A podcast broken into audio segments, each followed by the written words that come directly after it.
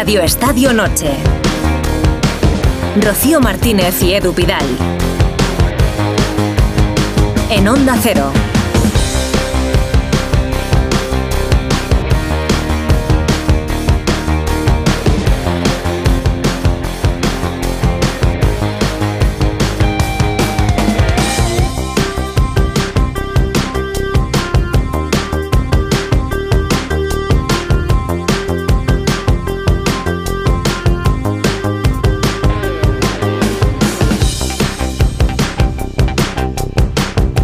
¿Qué tal? Muy buenas noches, once y media, Radio Estadio Noche. ¿Qué tal? Buenas noches. Hola, Rocío. Al final Ter Stegen tendrá que pasar por el quirófano. Nos lo contaba Alfredo ayer.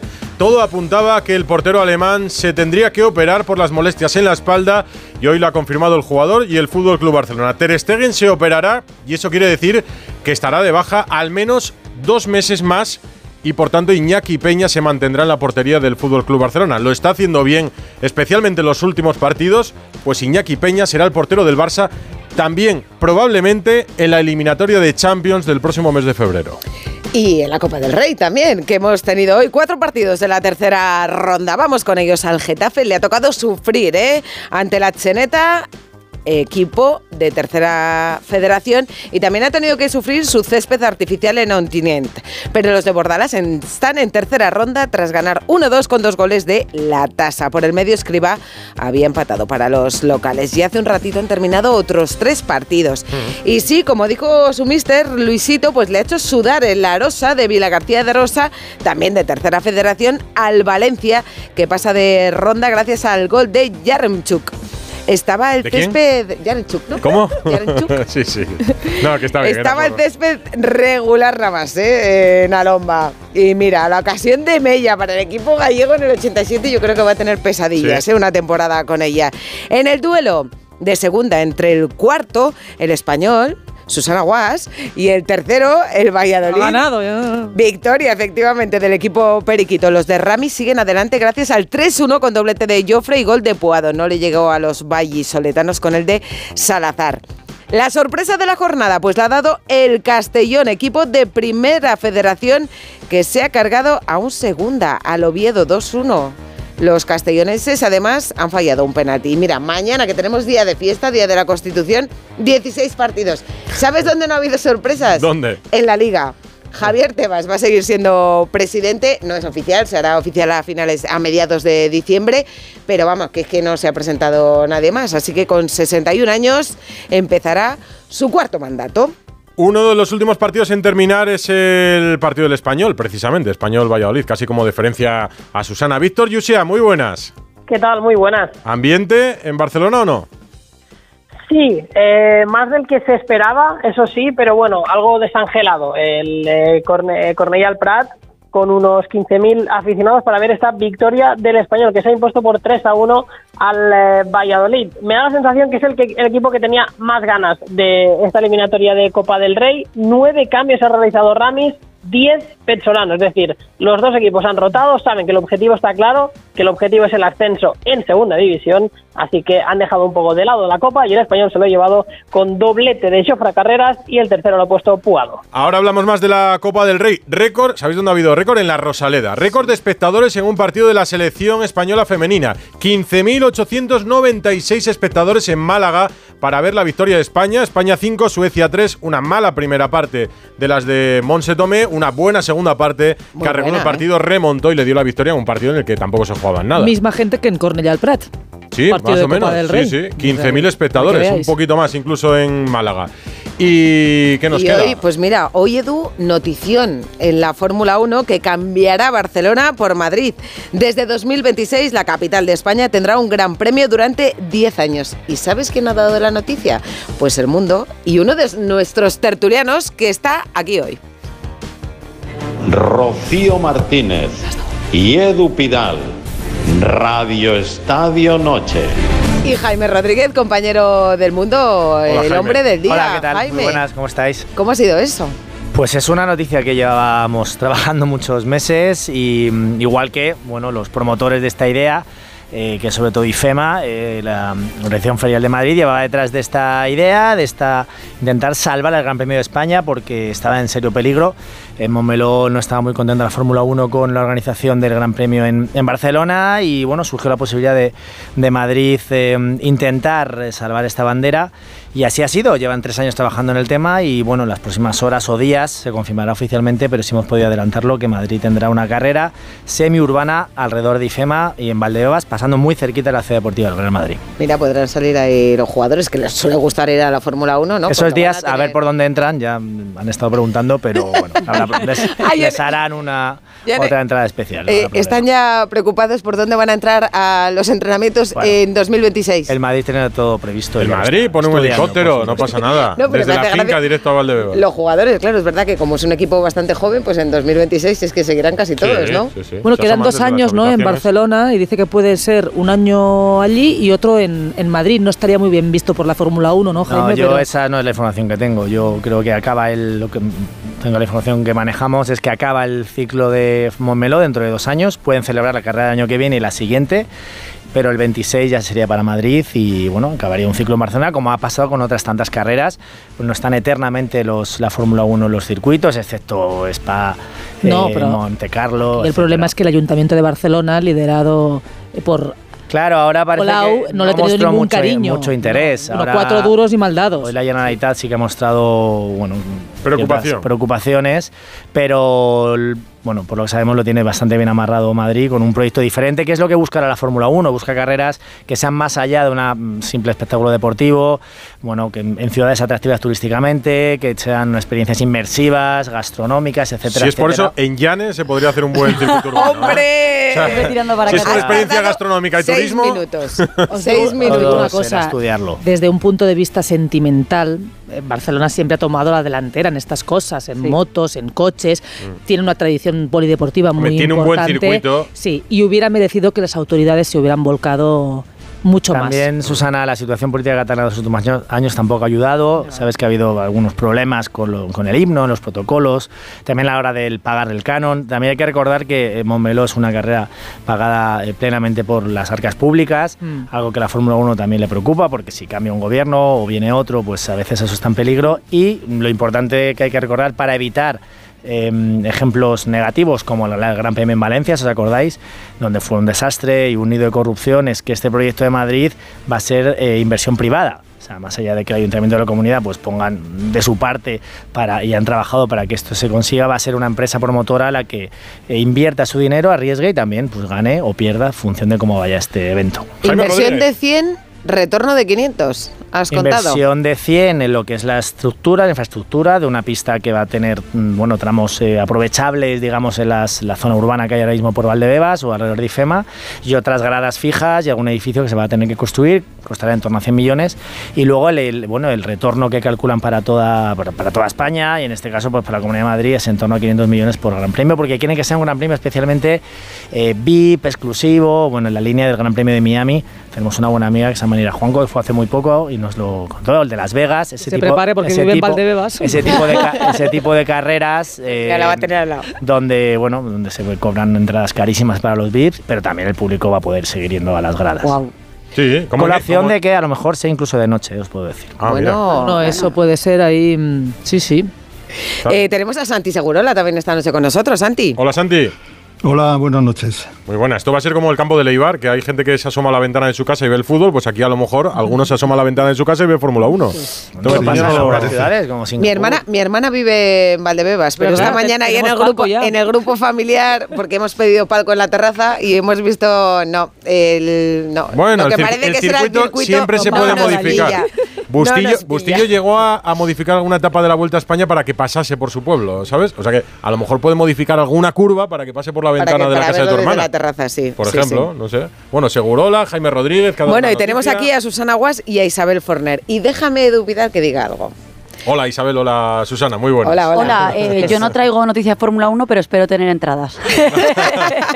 Bueno, la noticia, la noticia la han dado en la previa del programa. Luego lo hablamos, Rocío. No, no, es que dos personas que están aquí esta noche con nosotros saben algo Bueno. de la no boda de Juan Ortega, que parece ser que es de lo que habla todo Bueno, el mundo. y una persona aquí sentada ha estado en Sevilla el fin de semana pasándoselo muy Ah, bien. pero pensé que decías la del torero. no, ha no, coincidido no, por la no, noche no. con... Juan Ortega es el no, torero. No, no, no. Ah, Juan vale, Ortega, vale. la no boda, ¿no? El no despistado boda. que llevas todo el día refrescando F5, F5, viendo las últimas noticias. Susana Guas, no levantes falso testimonio. No, Yo he no. estado en Sevilla, no en Jerez, en Sevilla. No, pero ellos también estaban, ¿no? ¿No viven allí? ¿No era en Jerez la boda? No, no, eran Jerez. eran Él vive en Jerez, Sevilla, ¿no? pero la boda Bueno, fue da en igual, pues eso, Sevilla. Ah, bueno. No. Yo este fin de me ha pillado tarde ya. Puedo prometer y prometo que ese negociado no tiene nada que ver conmigo. Con esto estamos, Segurola. Nos han estado contando cotillos de lo que pasó. ¿Tú te, te has enterado de que ha habido una boda que no se celebró?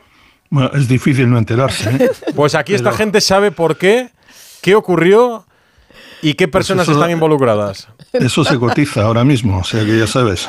No, no, si lo estamos, lo estamos activando porque dice Carmen que, que esto para Instagram y TikTok y tal, que va a venir entonces. El- yo te digo, mejor una hora antes que una hora después. Eso que creo yo, ¿no? A ver, vamos- Valiente fue, ¿eh? A ver, vamos con Ter Stegen. Venga, que Ter Stegen se tiene que operar de la espalda. Alfredo Martínez, muy buenas. Buenas noches. Buenas noches. Si queréis hablar de Ojeda, no tengo ningún problema. Yo también soy No, todo. Ortega, Ortega. Ortega. Ortega, Ortega. Ortega. Ortega, no ¿Cómo se te veo muy en el papel cuché, Alfredo. No te veo. Pero- Es que hasta un poco, Pero como- un poco como Segurola- hoy. Como Segurola también sé que no sé qué de la preboda y que luego. O sea, el titular lo sabe, llamó, ¿no? O sea, había una boda programada Es magia, ¿eh? y Y a las pocas cura- horas de celebrarse no se celebró. De todas formas, os Y que el cura es el que le aconsejó no casarse, ¿no? De Eso Barcelona. Alfredo, un cura de. Barcelona, Bueno, amigo con- suyo. Un cura de Con eso- Barcelona. con eso mira, se hizo una entre película. eso. Joder, es que- Con, con eso no, se hizo una película de, de Richard Gere y Richard Gere. Novia a la fuga. Y, y Jo- y Julia Roberts. Novia a la fuga. Al revés, escucha, al revés. entre eso y que Madrid se lleva la Fórmula 1, chicos, tengo un estado depresivo y lo de Ter Stegen, que no sé si empezar a hablar, pero bueno. ¿Tienes alguna Habrá noticia que buena? contar lo de Ter Stegen, ¿no? Oye, en Madrid es Sí, no hay que ninguna moda, noticia ¿eh? buena, la verdad. Sobre todo para la novia de... de- Bueno, de- la buena noticia Bueno, es hombre, Iñaki Peña, a lo mejor es una Alfredo. buena noticia para ella. La buena noticia Sí, es Iñaki, Iñaki Peña. Peña, sí. No, hombre, Iñaki Iñaki- Peña es una buena y para- noticia porque está bien, está jugando bien, está defendiendo bien la No, portería Barça, que ha azulgrana. cumplido, claro. y, y para el Barça que ha cumplido. Pero sí, es verdad que veníamos contándolo.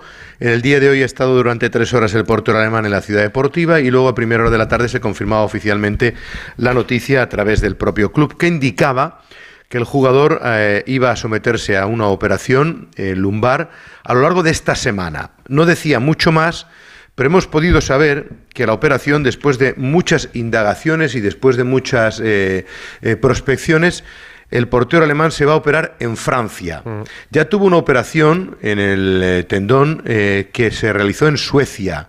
Y en esta oportunidad va a operarle, hablando de Fórmula 1, a Shiv Gangi, que es un médico ¿Qué que operó a Kimi... Ah. No, no, que operó un doctor que operó a Kimi Raikkonen, ¿no? Ah. Y que tiene cierta experiencia en, eh, bueno, lógicamente es un experto en, en espaldas y de esas molestias que tiene en la hernia discal. No ha trascendido el día, me imagino que será pasado mañana posiblemente, pero lo cierto es que será operado el jugador en las próximas horas. Hablabas tú, Edu, en titulares de dos meses. Dos meses es el cálculo más optimista. Ya, Como ¿Te acuerdas lo que nos decía el, El sí, lo que doctor- nos decía el doctor el otro día? Ayer el doctor ¿verdad? González nos hablaba de Sí. entre dos y tres meses si tenía que pasar Pues por es- esas son las previsiones, claro, dos es en el mejor de los escenarios y en ese escenario volvería casi casi muy justo para la eliminatoria de la Liga de Campeones, que es a mediados del mes de febrero, que luego incluso la vuelta hay casi tres semanas porque son de partidos eh, en tres semanas distintas y el Barcelona tampoco se metería mucha prisa. Lo importante es que el propio portero también tiene ilusión, sobre todo de la selección alemana. Fijaros el mensaje que ha puesto en redes sociales. Después de intensas conversaciones con el equipo médico del club y varios expertos de apoyo, decidimos someternos a un procedimiento quirúrgico. La pausa obviamente me molesta. Es la decisión correcta y segura para poder volver en las mejores condiciones a mi club y selección nacional. Eso es lo que ha dicho Ter Stegen en el día de hoy, ya consciente de que se va a perder varias semanas. En el Barça se pierde buenas jornadas de liga, ahora le queda, bueno, lo más, lo más mollar es el Girona, el Valencia y el Almería. Pero luego tendrá la Supercopa de España, los partidos de la Copa del Rey. Recordemos que el Barça entra en el siguiente bombo, en los 16avos, en el Día de Reyes, y luego, evidentemente, los partidos de Liga hasta que comience la, la Champions. ¿Se lamenta el Barça de haber dejado de salir a Arnau Tenas, al que el otro día ya vimos en el PSG Bueno, o no? De hecho, se lamentó ya cuando se fue. Porque el Barcelona pensó que Arnau Tenas no tenía nada del otro mundo y dijo, bueno, ya renovará a lo que nosotros queramos. Le hizo una oferta muy a la baja, prácticamente despreciativa, casi eh, sin importarle, y cuando se dio cuenta, Luis Enrique, que sabía del valor del portero, se lo llevó y ahora está entrando ya en juego, dando un mayor rendimiento incluso que Donnarumma, lo cual no es tampoco muy difícil porque Donnarumma está de, de aquella manera. No te gusta Y evidente. A mí me parece un portero sobrevalorado, ¿eh? desde hace muchísimo tiempo. Tuvo un par No eres años el único. pero- Bueno. de- a partir de ahí me pareció un portero de verdad, sí. Todavía, No- no le todavía veo- recuerdo cuando España perdió en los penaltis con Italia en la Eurocopa, en las semifinales. ¿Y no recuerdas en el Bernabéu también? Pero- sí, pero recuerdo el comentario, no, no, recuerdo el comentario más o menos general y es España tiene a Simón e Italia a Donnarumma. Esa es la diferencia por la que, por la que España no se ha clasificado. Visto con Pues de perspectiva, visto con perspectiva, a mí me parece que hay mucha influencia publicitaria y muchos medios de comunicación y que verle al portero le ha visto menos gente de lo que dice. Digo por Donnarumma. eh. Sí, Eh, sí, sí, Alfredo, que- no sé, lo que no ha trascendido exactamente cuáles son los problemas lumbares, ¿no? Eh, Sí, bueno, ¿Cuál es exactamente? discal. O sea, es una hernia. Una hernia discal. Es que poca Sí, broma, eh, Una hernia que No, le... claro, es sí, que sí, sí, sí. Dicen que ya llegó al Barça eh, cuando fichó con una protusión, Sí. que no ha ido a mayores hasta ahora. Casualmente, como Bueno, se sabes- dijo de Gareth Bale, que Mm. luego el Madrid desmintió, ¿no? Bueno, pero lleva más de 10 años, Susana, ¿eh? Sí. Estas cosas... lo- dicen que los porteros también son propensos a tener problemas de este tipo y, y que incluso después de la operación hay cierta eh, proporción o probabilidad de recaídas, ¿no? Por tanto, bueno, pues sí, de momento salvará el paso, tiene 31 años, pero evidentemente será un problema latente que va a tener ahí. Lo que decía Rocío es verdad, o sea, al Barça le tranquiliza lo de Iñaki Peña, no se plantea eh, los nombres que se habían dicho, David De Gea, fíjate tú, De Gea la ficha que tenía en el Manchester United como para hablar con él, o Sergio Asenjo, que está ahora libre, no hay más, eh, y el Barcelona va a tener como segundo portero a Astrálaga, de momento no tiene ninguna intención de incorporar a nadie, pero sí tendrá O sea, un grave problema. De Gea No podría ser que- una posibilidad. A mí me han No, dicho- el fútbol a mí me han dicho- español problemas de portero no tiene. A mí me han dicho que De Gea vive tranquilísimo. Que está en su casa, no, te lo digo en serio, gente muy mes. cercana a David De Gea, bueno, en eso ya sabéis que no tiene ningún problema en lo económico, pero que al margen de eso vive tranquilísimo, que no tiene cero preocupación, cero estrés por no haber cogido un equipo en el mes de, de septiembre, que no se quiere para nada precipitar y que está entrenando, tranquilo, Es trabajando. una situación rarísima. Viviendo su mejor vida. una- Pero es verdad que es buena ¿no? La situación. Fueron muchos años en Manchester y mucha presión en la pero portería del en United. plenitud de su carrera, en madurez. Es o sea, no le joven todavía y le quedan años. También te digo que yo si fuera el Barça no ficharía otro portero. Yo creo que con Iñaki Peña y después de lo que hemos visto pueden tirar de sobra lo que resta de temporada y hacer las cosas bien. Porque fichar el mercado de invierno muchas veces es precipitarse. Pero para las mí. Decisiones del hay. Barça, Isabel, vienen, y si no me corriges, Alfredo, condicionadas por la situación económica. Porque el Barça, No, que siempre ha tenido eso- dos grandes porteros, tuvo que, por ejemplo, dejar salir Mm. a Arnau Tenas por una cuestión económica. Y se queda con Iñaki Peña por una cuestión económica. Si no tendría pero- un portero. Bueno, pero el, Ma- el Madrid ha traído el Madrid ha traído a Kepa porque era al principio de la temporada y porque viene cedido. Mm. No, y porque Pero la lesión era más larga, Lo que dice Isabel, no, no, no puede traer a otro portero porque Mm. a Ter Stegen le operan, se vuelve eh, al, al campo con Iñaki Peña que pinta el tercer portero Total. cuando tienen los de la cantera. Es un problema añadido. ¿no? Curioso, los dos No es la grandes, los dos grandes Sí. sin sus dos porteros que han sido decisivos en los últimos años. Bueno, en una Supercopa títulos. de España, vamos a ver, sin los dos grandes porteros, ni Courtois ni Ter Stegen. Madrid, la Champions, última Champions, la final que hace Courtois, Ter Stegen la Liga del año pasado que le meten poquísimos goles. O sea que realmente es una, bueno, es un cruce de casualidades eh, fatal para, para los dos grandes, dos porteros que no solo lo que paran, sino lo que también intimidan y marcan a sus, a sus defensas, ¿no? Que generan mucho más respeto que, que los suplentes. ¿Tiene algo que ver que después de una vida entera con Neuer en Alemania, Ter Stegen se vea por fin con la opción de poder jugar una Eurocopa en su país y no quiera tener problemas y decida cortar por lo sano y pasar por el quirófano, Alfredo? No, él, no podía ya, ¿eh? no podía. Intentó evitar el quirófano, pero es que no había manera. Ya, eh, yo me imagino que él habrá casado también los plazos. Porque ha esperado si como tres cuenta- semanas, ¿no? En tres semanas no ha visto pero- evolución. Claro, llegaba un momento, es, que- es que la Eurocopa es en su país, es que claro, es el, el máximo, pero eh, si calculas, el primer partido internacional sería en el mes de marzo. Yo creo que Neuer, que me corrija Santi, pero yo creo que ya está en condiciones de entrar a jugar y de competir. Ya, yo creo que, pero que- ha tenido lesiones muy importantes, se va a cumplir o tiene ya 36 años. No le ves es el Neuer, no es el Neuer de toda la vida, ¿eh? Ter Stegen tiene 31, Ya, ya. ¿verdad? 31, sí, por eso digo que está en plena madurez y él, Mm. y él evidentemente cuando se marcha de las elecciones porque piensa que, que- que no puede estar allí más eh, con las molestias en la espalda, pero quiere estar en la eliminatoria de marzo y por supuestísimo en la Eurocopa en su país, que sería el espaldarazo definitivo Hombre. ahora que se siente, porque era el titular, ¿eh? era el titular después de Neuer, así que sí, yo creo que ha influido evidentemente en los plazos a la hora de tomar la decisión, porque si se precipita un poco más, ya no entra en marzo, ya a lo mejor empiezan a entrar otra serie de los porteros, que sabéis que Alemania tiene tres o cuatro porteros, Leno, eh, Trapp, de cierto nivel, que le podrían complicar la, la titularidad en esa, en esa Eurocopa. Lo ¿no? han debido el problema para el. Barça, al hilo de lo que decíais, perdona, es que Iñaki Peña se lesione. Es decir, vale, ahora ya no hay carta. Ya si Iñaki Peña tuviera un constipado, entonces sí que estás hablando de Astrálaga, que es un chaval de 19 años. Es decir, que- que- ¿en qué Bueno, el efecto? Casillas.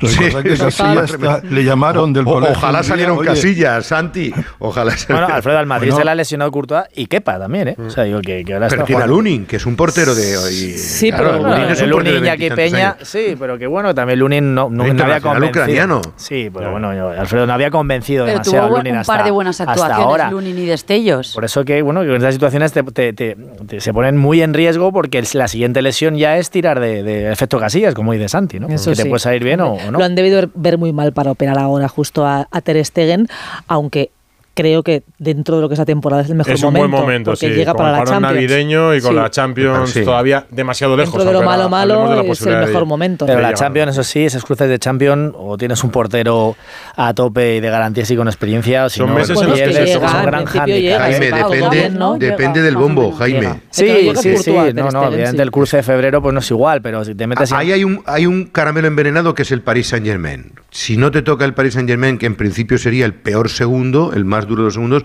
en teoría tienes un, un as en la manga de que esa eliminatoria debería ser, entre comillas, más o menos accesible, Son- ¿no? Por lo que estoy viendo en los grupos. ¿no? Son meses en los que se toman decisiones. Me estaba contando Bustillo, que está hablando con Granada. Esta tarde han dado los compañeros del Chiringuito en Twitch la noticia de que Brian Zaragoza se va a marchar al Bayern de Múnich. Va a traspasar a Brian Zaragoza por 15 millones de euros y que jugará cedido hasta final de temporada. Y Bustillo me estaba contando ahora que lo están negociando Precisamente para le, que se cierren las próximas horas, casi. le hizo un doblete a Ter Stegen, ¿no? Sí, sí, sí. Pero es que yo hablé el otro día con el Granada y, y el Granada quería sobre todo eso, que Brian no se marchara en, en este mercado. Pues va a seguir hasta junio cedido en el Granada. Claro, claro, porque le decía, mira, tú te vas a ir en medio de la temporada, te vas a perder la selección española, te vas a adaptar a un país que no conoces el idioma, eh, en medio de la campaña no vas a entrar a jugar. Quédate aquí, disfruta. Incluso hablaban de renovarle para mejorarle la ficha y que al final salieran todos ganando y, y- y- y que se marchara justo para empezar la temporada. Y yo creo que, que lo más conveniente para el futbolista sería irse a final. Pues al final lo que hacen es negociar, no pagar la cláusula, negociar el traspaso en Sí. 15 No paga- claro, la cláusula es de 14, pagan uno más, pero claro, eh, 15 millones por un jugador como él, si es que es un chollo, ¿no? Pues hombre, es barato. Pero la situación del Granada, eh, con la posibilidad de un descenso a segunda, tampoco es la mejor opción para. No, pero es verdad que, que se ha depreciado muchísimo el fútbol español. ¿eh? Claro, es que eso- es que es un un drama para que, nuestro que fútbol. despuntaba hace, un, un jugador español, llámase como se llame, que despuntase hace 5, 6 o 7 años, eran 60 millones para Sí. empezar a hablar. Eh, ¿Acuerdas cuando salió Asensio y, y etcétera, ¿no? Y lo- los chicos del Valencia se fueron al PSG. Nos están escuchando ahora, y dice 15. "Pe- eh, tener en cuenta que las condiciones mejoran la cláusula y que se queda cedido en el Granada hasta el mes de junio. Era el deseo del jugador y lo mejor para todas las partes. Así que si se cierra, que todo está Es que avanzado. tampoco está tan términos. mal, yo no lo veo tan No mal es y que mala salgamos... operación para Granada. Hombre, pero ha marcado Y que cinco goles, ha marcado. Mm. Pero que no lo veo tan mal si se va a quedar hasta final de temporada con todos esos incentivos. Decía ahora Jaime que el fútbol se ha, que 15 millones es un que se ha que- devaluado, pero es que se ha devaluado todo, Jaime. ¿Cuánto valen ahora los jugadores y cuánto valían antes? Es que hubo un momento que era insostenible y a mí aún me sigue pareciendo que hay fichajes que son una auténtica Pero este locura perfil de y que jugadores no casan Pero con la Era realidad. más caro antes, Isabel. Pero- este perfil de jugadores se vendía más caro. O sea, Mira, el jugador- Bayern de Múnich, el, el Bayern de Múnich, hablando del- de, lo que estáis hablando, va a fichar a Birz, que te dirá Santi que es una de las grandes promesas del Bayern Sí, Leverkusen de. es un de- de Pedro a la, es un Pe- es un Pedri a la alemana.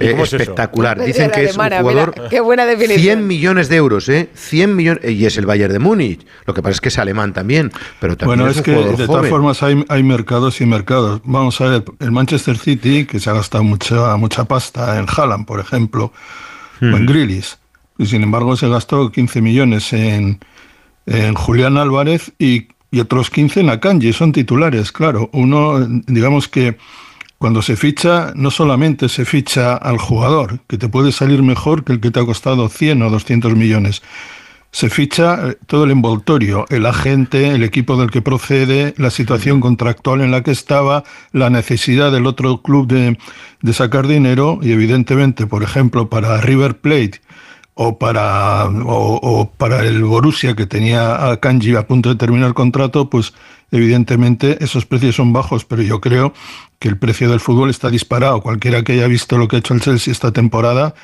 le da un patatús, hay que decir, pues se ha fichado a Caicedo, a Mudrich, a Enzo Fernández, al otro, se ha gastado 600 millones de euros, o sea, Claro. nada más y nada menos, es así.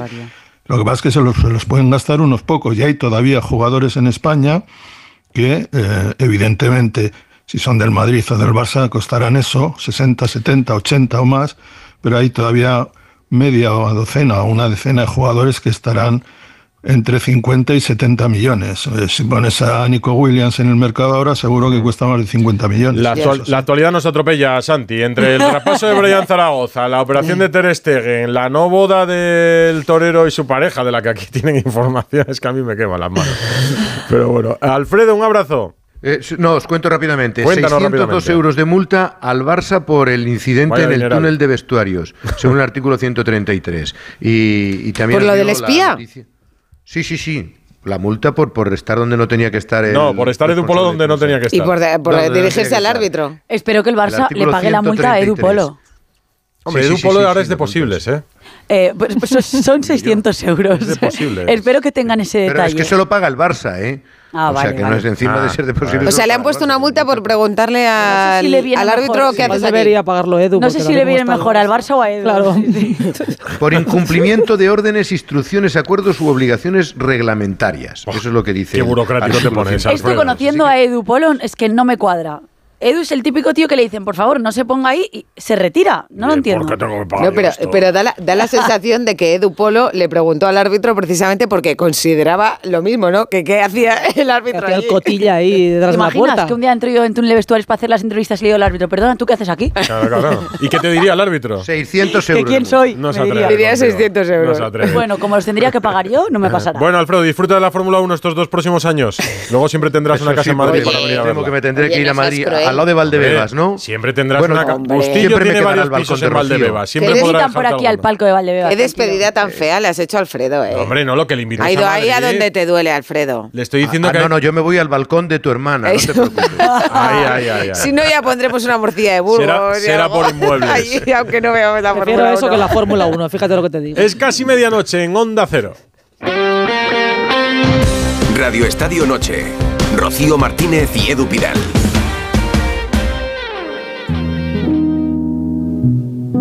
Si abres el libro del bien vivir por la página 9 podrás leer la siguiente reflexión. La felicidad no te la dan los metros cuadrados. La felicidad te la dan aquellos con quien los compartes. Con el cupón diario de la 11 puedes ganar hasta 500.000 euros de lunes a jueves y practicar el bien vivir. Cupón diario de la 11. Te toca bien vivir. A todos los que jugáis a la 11, bien jugado. Juega responsablemente y solo si eres mayor de edad. Radio Estadio Noche. Rocío Martínez y Edu Pidal. Buenas noches amigos de Radio Estadio. Manolo desde San Pedro del Pinatar en Murcia. Sin duda el mejor entrenador, se- el mejor entrenador es el vallecano Michel, porque tiene muchísimo mérito lo que está haciendo con el Girona en esta campaña. No solo por los resultados que está obteniendo, sino por lo bien que está jugando al fútbol. Da gusto ver a este equipo jugar. Un saludo para todos. Oye, pues un saludo para Murcia y para San Pedro del Pinatar.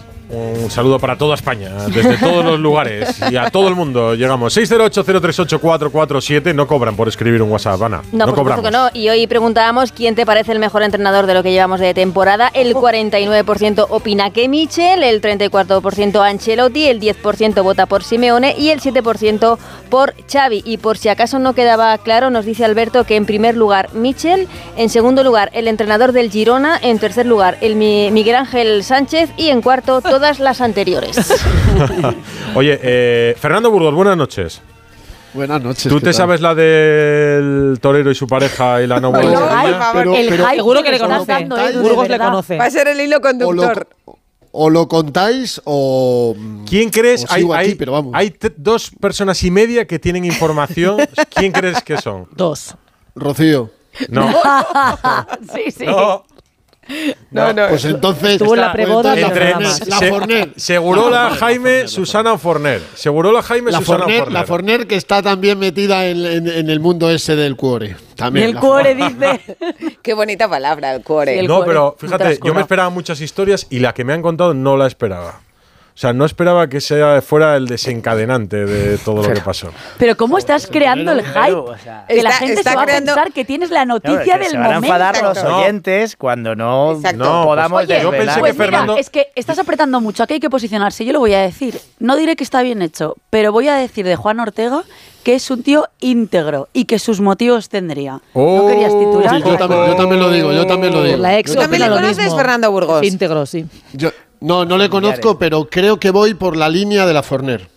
Muy bien. Oh, po, po, po, po, po. Bueno, Fernando para mucho en Sevilla. También puede saber cosas a través ¿Qué- de. qué hype no, creando. el, Venga, a el ver, viernes voy e investigo. El ¿Ves? viernes voy investigo y Ah, os bueno, lo cuento el domingo. Vale, Madrid como el Betis. Ahí puede haber una fuente también. Mira, ¿sabéis dónde no hubo emoción en el Golden Boy?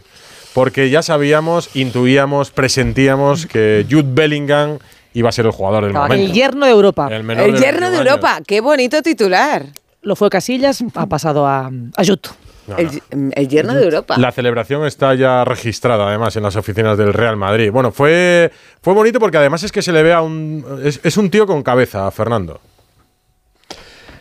Es un tío con eh, todas las cosas buenas, bonitas, no voy a decir baratas porque costó un pastizal que está haciendo barato él, pero ves todo lo que eh, rodea a Jude Bellingham, ves la foto con sus padres ayer, que como sabéis, eh, su madre está con él en Madrid, eh, y su padre, Mar, policía, está con su otro hermano en, en Birmingham. Eh, es una familia muy unida, pero que el fútbol ha separado al matrimonio de momento.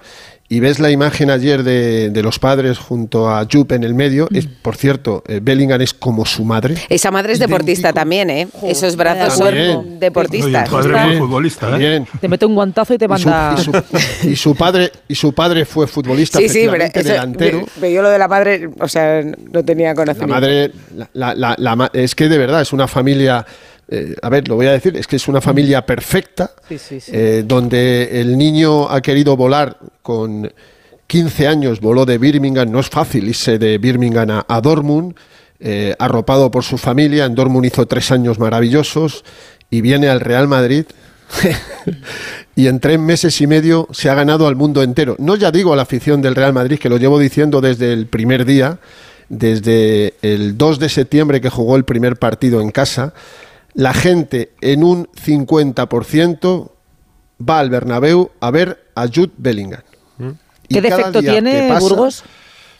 Que no habla ¿Tiene español. alguno? Ninguno. Bueno, ah, bueno, no, que no habla español, me da igual. Tampoco hablaría. Lleva tres meses y medio, él, él dice Ah, pensé que la dejabas su votando. único...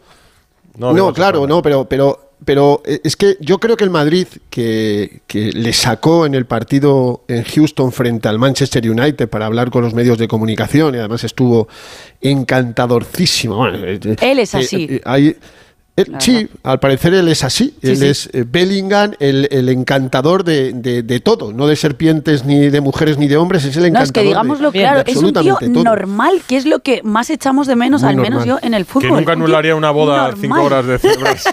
Ojalá no se No, O no, sí, no, vete a eso saber, o sí. Eh, bueno, ese, ese único defecto que es el que le ve también Ancelotti. Ciao Jude, congratulations for this fantastic award. Complimenti. Enhorabuena. fantástico. We are really honored to have you here at gran the. Real Tenerte Madrid. aquí en el You deserve it. You are showing a fantastic image uh, to the younger generation. But you have to know what to do for the future. ¿Sabes lo que tienes que hacer en el futuro? Estudia español. Estudia español. Este es el mensaje que Carlo Ancelotti le mandaba a Jude Bellingham en la gala del Golden Boy. Y mira, vamos de yerno de Europa a Rey Midas del fútbol, porque así es como le define Máximo Franchi, que es el creador del premio Golden Boy y la persona que le entregó ayer este premio a Jude Bellingham. Máximo Franchi, compañero de Tuto Sport, buenas noches. Buenas noches a todos. Hola, Máximo. Muchas gracias por estar aquí en Radio Estadio Noche con nosotros. Oye, ¿cómo es Bellingham en las distancias cortas? Bellingham es un fenómeno. La cosa que más eh, me golpeó de él, aparte cuando nos charlamos con una entrevista concordada con el Real Madrid, porque siempre eh, la tradición del Golden Boy que ahora tiene, eh, su, esta era la edición número 21, Eh, no es más, ya eh, tiene la mayor edad, no, no es más un, un trofeo bebé, bebecito o, o adolescente, es un, tro- un trofeo ya adulto, ¿no? Entonces, eh, sin problema, mm, yo sé que hay algunos problemas con algunos jugadores para entrevista y todo, pero ellos estaban encantados porque saben que eh, para mí es un honor a- haberlo creado y eh, estoy emocionado año después año. Eh, ayer estaban más de mil personas en este grande salón donde hicimos eh, la fiesta, ¿no? La gala. Y crece el premio, crece. Y el Real Madrid sabe- sabía bien que en 20 ediciones, la, pres- la antecedentes, nunca había ganado un merengue, nunca había ganado un blanco. Sí, a mí Eh, me sorprendió. eh, no, finalmente ha ganado porque también cambió la política de- del grandísimo, del fenomenal, del inmenso, como yo lo llamo yo, el magnífico, el magnífico mecenas. Porque había un, un grande mecenas, el primero, el primero de la historia, que se llamaba Lorenzo de Medici, dicho en italiano il Magnifico. ¿Y el segundo? Este, eh, el, el- el Lorenzo el de lo- del tercero milenio es Florentino Pérez. No, no, no acaso se llama Florentino, o sea, un habitante de Florencia, la ciudad de Lorenzo el Magnífico. Entonces, él realmente, el- el Lorenzo el Magnífico del fútbol, porque es un mecenas impresionante, pero él antes ¿Cuánto cuesta este jugador? Somos el Real Madrid, vamos a fichar. Y fichó los Galácticos. No se puede, no se puede resistir a- al fascino único en la historia del fútbol que tiene Real Madrid. No, no acaso 14 veces ha ganado la, la Copa de los Campeones antes, ahora Champions League. El Milan segundo con siete, la mitad solamente. Entonces, antes fichaba a Figo, a Beckham, eh, para hablar de los ingleses también, a Michael Owen, A eh, y, y todo. Eh, sí, Ronaldo, el Brasil, todo. Pero de, lo- usted lo, lo sabe mu- mucho mejor que yo. Empezó con lo- los jóvenes, los mejores talentos jóvenes, eh, Vinicius Junior, Rodrigo Goes, eh, Camavinga, Chuamení, que tiene un par de añitos más, pero joven, ¿no? Jóvenes, jóvenes, y ahora este eh, jugador maravilloso que se llama Jude Bellingham. La única cosa que quiero, que quiero decir que no estoy tanto de acuerdo, no estoy tan de acuerdo cuando un compañero ha dicho no, porque la familia, sí, es totalmente de acuerdo, familia fenomenal, pero yo conozco personalmente a Cristiano Ronaldo y él ha viajado que con 11 años de, de, de la, de la i- De Madeira. de De Madeira, sí, hasta, hasta Lis- a Lisbona, hasta Lisbona, eh, en un colegio, llorando, quería volver, son cuatro horas de avión, eh, porque está eh, en, la- en el archipiélago de Madeira, muy lejos de Portugal, eh, más cerca, digamos, como De Huelva, sí. en, la línea de, área de, de Mauritania, creo que en Mauritania, entre el norte de la Mauritania y el extremo sur de, Marruecos, ¿no? Y, encima su padre volvió desde la guerra en África con un grande problema del alcoholismo, eh, ya casi era perdido, y yo me acuerdo muy bien cuando murió su padre, que tenía él 20 años, la edad que tiene ahora Jude Bellingham. Entonces, no, no significa que una familia perfecta o una familia desastrada, con problemas, eh, es igual. Cuando uno es un campeón puede tener los padres que son en el cárcel, no sé, que, son- que han fugido, que no sé dónde, y es un campeón. No, no entra este discurso. O sea, entra sí, pero podría también, como lo, lo han demostrado otros, no entrar. Ma esto es otro discurso. Hablamos de, de Jude, de esta fiesta fantástica, y él porque me ha golpeado muchísimo. Porque estamos, ayer estábamos, aquí es Italia, no es España, no es Madrid, no es eh, Birmingham eh, ni Londres, porque el inglés. E Italia, y había, había chicos de escuela de fútbol, ¿no? Porque también hemos creado un, un trofeo para también de sueño, ¿no? De dream, como el Golden Boy Dream, el sueño. Y esos chicos eran bastante, eran, no sé, como un 100 chicos, y empezaron a hacer un, a- al fondo, ¿no? Estaban todos al fondo del, del salón, empezaron a gritar ah, fuerte, Jude Bellingham, le cantaban Hey Jude, como pueden saber esta can- canción de los Beatles chicos que tiene Sí. 10, Hey, 9, Jude. 11, pero lo- lo- los padres ya le, le habrán enseñado y, y- y se levantaron todo el pie como el, el, eh, el, eh, Cristo Corcovado, el, Cristo del Corcovado, el Sí, Cristo el Redentor. Corcovado, sí. Estamos Eh, escuchando cómo suena el Hey ¿no? En el Bernabéu. Increíble, ¿no? Increíble. Es increíble, Máximo, increíble. Ahora, 485 porque- votos de periodistas y 5 y no le digo, votaron como Uno de, primero. uno de uno Santinoya, eh, Mundo Deportivo. ¿A quién votó? Eh, vo- votó segundo a, Valde. Bellingham y primero a Valde. Bueno, primero no me extraña. Valde, Al lateral izquierdo ahora Sesco, suplente del Barça. Yamal y Antonio Silva. Bueno, para gustos colores.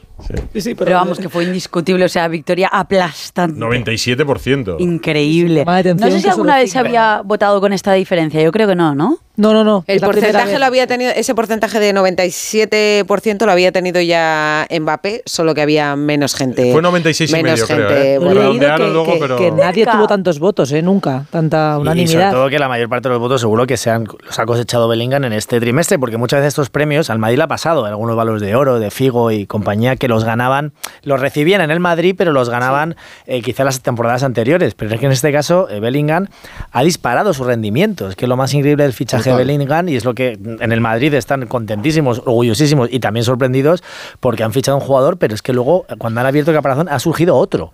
Que porque hay muchos futbolistas que la Sí, camiseta sí. del Madrid o del Barça. El huevo Kinder les- tenía muy buena pinta con el les- chocolate y de claro, repente lo abres y les el juguete- pesa, les pesa mucho. es que. Sí, tenemos ejemplos hasta, hasta Modric que tardó muchos meses en, en explotar como, como un O gran hasta Zidane. futbolista. Y fijaros este, este chico que es que ha llegado y ha superado su rendimiento de largo de lo buena la temporada que hizo en Alemania. Máximo Franchi, eh, sí, nos ha creador del Tuto encantado del esta, Golden esta Boy, crónica. Y, eh, periodista de Tuto Sport. oye, Y este bautizo a Florentino Pérez, ¿no? Sí, sí. Florentino de, de libro, Medici. prácticamente. Eh, grazie mille, Máximo. Y noche. Gracias. Chao, chao, chao. Ha chao. estado bien, muy Eh, bien. déjame Máximo decir. Edu, una cosita de Jude que me parece muy interesante. Yo creo que ha caído tan de pie, obviamente por su rendimiento, eso es indiscutible, porque si tú no rindes bien, por muy simpático que seas, mm, no vas a tener a la gente de tu lado. No solo por eso, sino por todo lo que le engloba. Él vino ya aquí, que no te voy a decir que se cría una estrella en el mal sentido, pero él sabía de su potencial, no le pesó la camiseta del Madrid, llegó aquí, hizo partícipe a la gente con una celebración por y para la gente, no solo hacía con sus compañeros, buscaba la grada. Y a todo esto hay que sumarle que Jude es un tío normal. Es que quiero incidir con eso porque no hay tíos normales en grandes equipos hoy en día. No sé, decidme dos, tres, mm, te podría decir uno más, pero él baja del coche, se hace la foto en cualquier evento de la marca que tienen de patrocinio, va al evento, se queda al último, es un tipo normal y espero que no le pese la camiseta en el Real Madrid en ese sentido para perderlo porque he visto a muchos otros jugadores que sí lo han hecho y se han alejado de la Yo creo que Hombre. ya no. Fíjate que en verano el madridismo, el- la afición en general, pero el madridismo, mes de junio, decía, ¿qué va a fichar el Madrid? No, ya tiene a Bellingham. Bueno, sí, pero a Bellingham y qué más. ¿Esperaban algo Parecía más? poca cosa. O sea, era un buen futbolista, un proyecto de buen futbolista, pero no la superestrella en la que parece haberse convertido ya Bellingham. Pero hay otro elemento más, eh, y es que él lleva ejerciendo de madridista desde el primer día que ha llegado y esto le diferencia con otros jugadores de los que llevamos mucho tiempo que pueden venir al Real Madrid. Rocío, el carisma se, se tiene o no se tiene. Sí, no, no, pero que quiero decir que él, eh, es que en el premio de ayer, eh, cada vez que habla, que eh, habla de lo feliz que es en- eh, por estar en el Real Bueno, pues Madrid, podría estar Rocío, ganando más dinero claro. en otro sitio que en el Real Madrid. En el momento que él Entonces, elige ir al claro, Madrid, en lugar de irse a la Premier a un club de petrodólares, la gloria o el dinero, ¿no? Decía. Claro. Más Pero o menos. que- Valdano, Lo el Madrid no paga, en, no paga en dinero, paga en gloria, que es lo mismo que le dijo Florentino Pérez a James Rodríguez cuando... letal. La, la frase es, la frase es maravillosa. Yo os adelanto un poquito a todos, ¿no? porque vosotros empezáis a ver a Bellingham a mediados de, de agosto. Yo lo recuerdo Yo en el torneo de los niños, que vino con el Borussia a un torneo También, internacional, ¿no? me decía Bustillo, te lo Era juro. bueno, eh, era bueno, ¿no? Era Era bueno. Empieza- empiezas Pero- a ser como Esteban, Eh, que que estás en todas. No, pero es que eso está bien, lo de los torneos está, está muy bien, porque ves a futbolistas que luego a lo mejor te llegan o no te llegan, pero lo de Bellingham, en, por ejemplo, en UCLA, donde el Madrid hizo eh, la primera parte de la pretemporada, eh, el primer día yo tengo vídeos eh, grabados de Bellingham que entraba y salía a los entrenamientos con una sonrisa y se paraba a lo mejor 10-15 minutos firmando, porque aquello allí en la Universidad de Ducla es terrible. Hay un pasillo a derecha e izquierda lleno de gentes que quieren la fotografía, quieren el autógrafo, eh, piden camisetas. Y hay muchos jugadores del Madrid que, que, se- que se paran, otros que, que- tienen menos, bueno, pues menos feeling, porque son así más retraídos. Pero este chico desde el primer día enamoró a todo el mundo. Y yo, yo me acuerdo que decía, eh, es que os imagináis a Bellingham con el Borussia Dortmund, puse el nombre que era en su anterior equipo, en UCLA, que no hubiera nadie a las afueras o a, a la salida del entrenamiento. Pues este chico estaba viviendo un sueño desde el primer día que montó en ese avión en dirección a Los Ángeles. De hecho, fue uno de los que se subió y no estuvo en otras latitudes, se llegó directamente él solo, como hicieron otros muchos por primera vez en una pretemporada. Pero es que este chico desde, desde julio ya entendió lo que era el Real Y. Fernando, tú sabes lo difícil que es conseguir esa cifra de, porque el Madrid no suele darla, de las camisetas vendidas, ¿no? Por, por un jugador, porque entre que Adidas y el Madrid en ese... Creo- la mitad de los niños Pero tienen la de Bellingham. en el Bernabéu, y aparte, como contaba antes Fernando, desde el primer partido de Liga, que no sé qué, qué fecha fue, el 2 o 3 de septiembre, ya se ve- antes de que empezara a meter goles casi, ya se veían muchas camisetas de Bellingham. O sea, sí que es verdad que el, que el carisma, pues se tiene o no se tiene, y él ha conectado rápidamente con, con la afición. Una afición, español. una afición, es cierto, huérfana de un gran, de una gran figura desde que se fue cristiano, eso es cierto, pero con él han Pero ha conectado hecho muy rápido. eso. Y, y la- y las camisetas que se ven, de, y muchos niños pequeños que no le conocían a, a Bellingham, que era ¿Tú- imposible. ¿Tú cuándo descubriste a Bellingham, Santi? Pues yo empecé a verle en la primera temporada en el Borussia Dortmund en algún partido de la, de la Bundesliga. Más eh, evidentemente el año pasado en aquellos partidos con el Sevilla. Sí recuerdo, me parece que en este programa hablé, si no, sí que llamé a algunos de los amigos con los que normalmente hablo de fútbol. El partido que jugó el Borussia Dortmund en el Sánchez Pijuán fue extraordinario. Lo que hizo Bellingham en ese partido me dejó totalmente convencido que él estaba en un nivel absolutamente superior, no solo a los jugadores que había allí, sino, digamos, estaba a la altura de los mejores jugadores del mundo. Y yo creo que el fichaje se precipitó a partir de, ese momento, de aquella eliminatoria, porque fue verdaderamente sensacional. Y bueno, lo único que espero es que siga jugando igual de bien y que el elogio no le debilite, que muchas veces eso también eh, ocurre en el fútbol, ¿no? Cualquier caso, me parece casi un abusón, lo digo con, con cariño, darle el premio Golden Boy a, a Bellingham, cuando le das el premio a Pedri, a Musiala o a Gaby, parecen juveniles muy prometedores, hasta en el aspecto físico. Cuando se le das a Bellingham con 20 años, se le estás dando a uno que podía haber ganado ese mismo año el balón de oro. Eso es, eso, eso iba a decir yo, que, que parece ya como que se le queda se le queda pequeños estos premios, ¿no? Porque recibió también el hasta- Copa, que hasta por también era un tamaño. premio joven, y, y este que, que, también eh, es al mejor jugador europeo menor más de 21 físico años. que dice, que dice Santi también es cierto, de la categoría y, y la potencia que demuestra en el campo es que a veces parece eso, que es un niño de, de, un- de una edad, de un, un alevín jugando contra un infantil, ¿no? O sea, en, en ese, en en sobre todo en algunos partidos de liga yo, eh, se le está viendo, ¿no? Ese, ese poderío, esa manera de avanzar en el campo y hasta con el traje puesto ayer en, el- en la entrega de premios, ¿no? Para mí lo más sorprendente de Bellingham es que hace muchísimas cosas en muchísimos sitios del campo, pero esto no le convertiría, le convertiría probablemente en un gran jugador. La, la diferencia es que allá el terreno que pise, el lugar que pise, el centímetro cuadrado que pise Bellingham está bien aprovechado. No es uno de esos todocampistas que no tiene ningún rasgo definido, que ahora se lleva mucho de ellos. De- se habla mucho de ese tipo de jugador. Y yo creo que Bellingham es el jugador con más eh, recorrido, despliegue y funcionalidad, porque donde participa funciona, eh, si es defendiendo, si es atacando, si es pasando, si es marcando goles.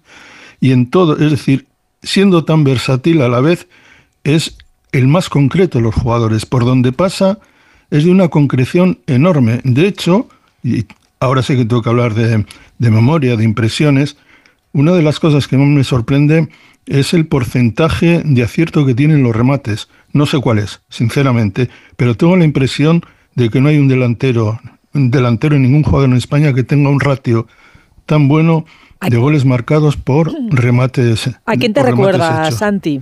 ¿A quién te recuerda? Mm, bueno, digamos que en términos así que te, eh, ¿cómo te diría? Es mucho mejor este, ¿eh? es mucho mejor Bellingham. Pero en los años 80 nos sorprendió mucho, eh, que nos sorprendieron mucho aquellos holandeses, Gullit, que podía jugar de defensa, que jugaba en el medio campo y jugaba de delantero. Tenía esa, era tan aparatoso físicamente también, jugaba en un equipo tan bueno como el Milán, que daba esa pinta de, mm, de estar por encima de los demás física y hasta técnicamente. Lo que creo es que Bellingham es mejor todavía. Pero digamos, han pasado treinta y tantos años y estas cosas ocurren. Fernando Burgos, eh, hoy se ha llevado el trofeo, ¿no? Para compartirlo con sus compañeros. Pues fijaros que a mí me ha parecido que era el balón de oro. Eh, lo hemos vivido en estos Parecía. últimos Se años. parece un poco, sí. Con, claro, con Cristiano Ronaldo lo hemos vivido. La misma foto de hoy compartida con, con todos los compañeros que estaban sanos porque ocho no estaban en la foto, porque estaban recuperando. Es increíble que en esa foto no estuvieran los 23 porque ocho estaban en o están en la enfermería. ¿Y qué ocho? Y lo hemos y que ocho. Lo hemos vivido con Cristiano, lo hemos vivido con Luka Modric, lo hemos vivido recientemente con Karim Benzema. Y yo cuando he visto la foto he dicho, eso es el balón de oro. De verdad, no quiero exagerar porque a lo mejor estamos exagerando mucho. Son solo tres meses y medio de, de temporada, pero lo que decía Jaime es indiscutible. Este chico, si hubiera seguido en el Dortmund, estos dos trofeos no los hubiera ganado. Me llama la Los ha ganado porque ha marcado, ha, ha marcado 15 goles en 17 partidos Santi y no creo que haya disparado a puerta más de 25 veces. Fíjate la barbaridad que te he dicho. 15, Yo creo que 20, cualquier, 17, cualquier jugador, cualquier jugador que tenga un porcentaje, yo diría que sí, de más del, entre, entre el 15 y el 20%, ya me parece buenísimo. Yo recuerdo que Villa, mm, que era un jugador también muy concreto, sobre todo en el remate, creo que tenía alrededor de un 20% de, de acierto, y es, y, y es muchísimo, ¿eh? Con que fíjate, yo la impresión que tengo con respecto a Bellingham es que no solamente remata, sino que elige y tiene tal calidad técnica que lo puede hacer de todas las maneras. Por eso casi me sorprendió que el otro día no invocara dos tiros en el, en el último partido contra el Sí, Granada. fue raro ese fallo. sí. Veo enamorados Sí. futbolísticamente Sí, de Bellingham. ¿eh? absolutamente. cosa, mira hasta dónde llega el punto. Acaba de decir, nombrar Santi a Karim Benzema.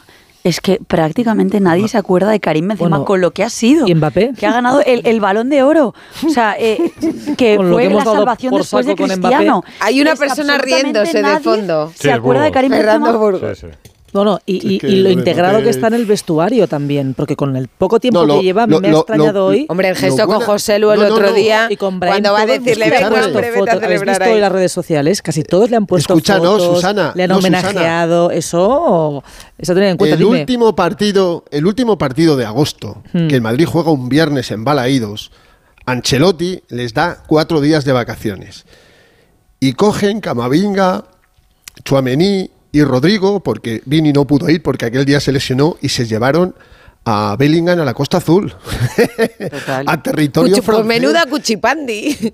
Pues es no, que- es es que es que- la cuchipandi, es que es, Claro, que es un claro. grupo tan, tan, tan sano, tan joven. Sí, sí, sí. eh, No, pero que es majo y encima caído- le- le- le- les hace ganar el partido, Claro. pues normal. A Mira, ver, ¿sabes hoy con los lo- dos españoles que Es el más, amigo que todos queremos ha- tener. No, y hace grupo en un vestuario tan difícil como el del Madrid. O Hoy sea, lo ha que el que venga Exacto. en verano, Si el llega que a coincidir venga, con Bale, hasta que lo tome nota, porque puede Eh, ser... eh, pues, Si pues llega a coincidir con. Bale, lo hubiera integrado. Yo A mí me ha gustado mucho el título este que ha hecho puesto hablar español. Susana, el yerno de España. Total. No, y de el Europa, vestuario, de pero que el Europa. vestuario. De Europa, pero el hierro que- de Europa. Que no solo la afición del Madrid, sino también el vestuario sabía que se iba Benzema, que no era cualquier cosa, un jugador que mejoraba a todo el mundo, que se había ido Cristiano, que Mbappé al final pues no iba a venir.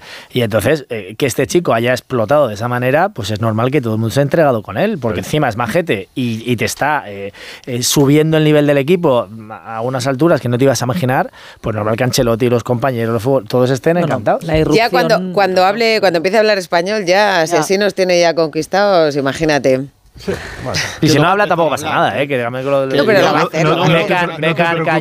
no te preocupes que el número de entrevistas que dará Bellingham será aproximadamente una por una cada tres o cuatro No, meses. pero, pero le escucharemos hablar, aunque no Pues sea mira, directamente una con cosa, nosotros. Santi, El otro día nos lo encontramos, se ofreció a venir al estudio de Radio Estadio Noche y dijimos, mira, va a ser un poco pesado andar con Preguntaste traducción. si sabía y tal". algo de la boda, a lo No, mejor. de cara a los oyentes. De cara a la los boda oyentes. puedes ir, si no, no. De cara a los Eh, oyentes. Edu iba a Pidal, ser- Edu Pidal, esto a mí me han dicho que la ironía en la radio no funciona bien. que sí, Yo te digo que si oyentes. traes a Yu, te invito a cenar. Al restaurante que No, no, quieras. que yo no digo, yo no ¿Aquí? digo que no lo vayamos a conseguir, pero que no le ha dicho, no le hemos dado calabaza. Si por él fuera, vendría. Eso sí te lo digo. Yo si cuando- trabajáis en Realmente Televisión lo tendréis. Yo si cuando no. era becario aparcaba los coches de los futbolistas de Madrid que venían con José Ramón. O sea que, Yo mi coche no te lo dejo otro. ni muerta, ya te lo digo. No, le podemos Oye, poner, mira, ¿sabes lo que vamos he a cogido hacer? yo unos carros que flipas. Vamos a mandarle, vamos a mandarle a Jude eh, este ratito de tertulia. No te va a entender, no te va a entender. Esto es, esto es, aquí solo tiene gente entregada. Jude, we are waiting for you. No, hombre, eh, Pidal lo que hizo es, mira, Jude, no puedes venir porque nuestro objetivo ahora es el torero. No, eh, cuidado con esa historia.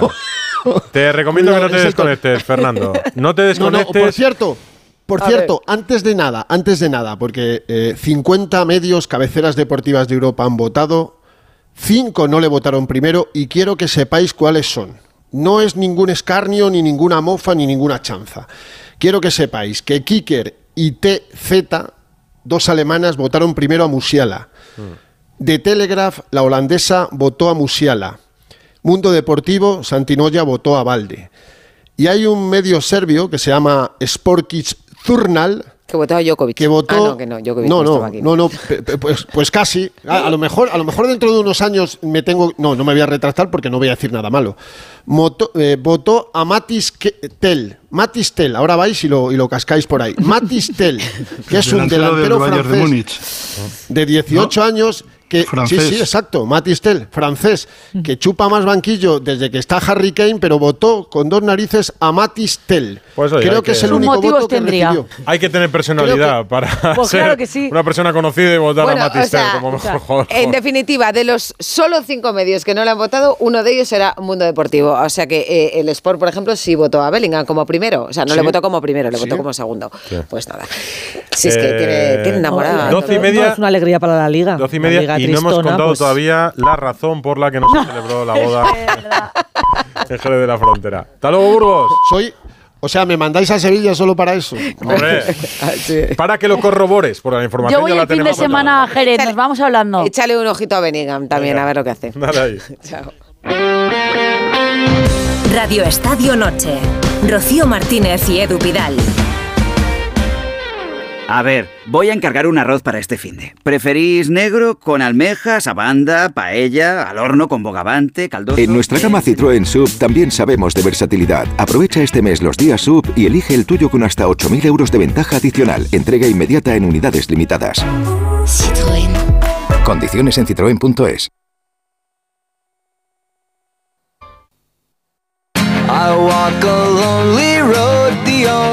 Radio Estadio Noche. Rocío Martínez y Edu Pidal. Hola, buenas noches, Radio Estadio. Bueno, pues para mí, indiscutiblemente, Angelotti. Venga, un besazo. Ay, pero. Forever.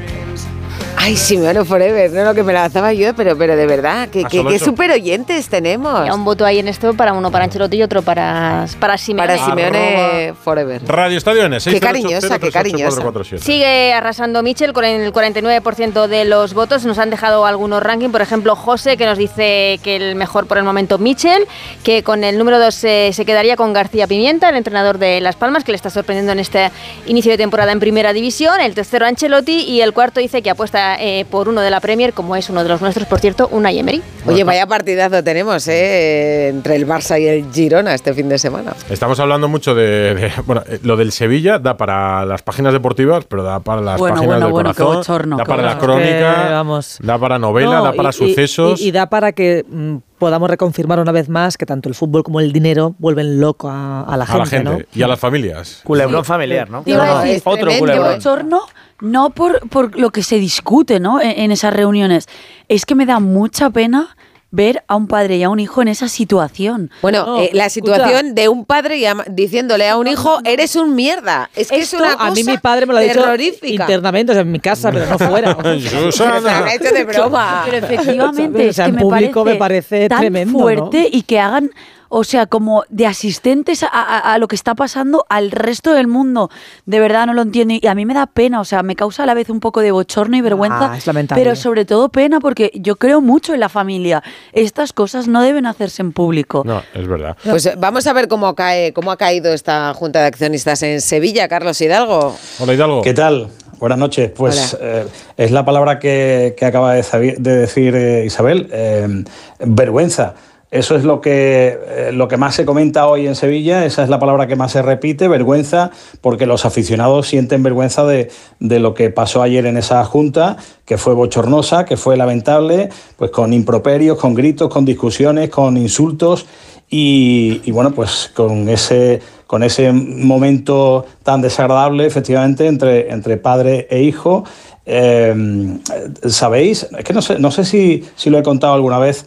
Eh, de dónde viene, de dónde viene el, el desencuentro, dónde nace el desencuentro de padre e hijo. No, no, cuéntalo Eh, porque hay mucha gente que la verdad no lo sabe, a mí me lo preguntan. Pues, eh, a ver, cuando Del Nido entra en la cárcel, eh, Del Nido le pide a su hijo José María Del Nido Carrasco que gestione su patrimonio. A partir de ahora, por favor, Carlos Hidalgo, del nido padre, del nido hijo. Porque Vale, no, de acuerdo. no todo el mundo, ¿no? Eh, yo creo que es más. del más nido padre entra en la cárcel. Que además, igual a esta hora hay gente que está Y ya un poco ahí medio. Y le pide a su hijo mayor, que es del nido hijo, que Exacto. gestione su patrimonio. Que se- y, le, y le pone a su nombre un montón de acciones. Y cuando Del Nido Padre sale de la cárcel, eh, pues Del Nido Hijo le devuelve la titularidad de esas acciones. Y esa devolución genera un dinero, una deuda en Hacienda de 3 millones de euros. Eh, el hijo le dice al padre, oye, mm, ¿qué, qué vas a hacer con esto? Y el padre le dice que te peines.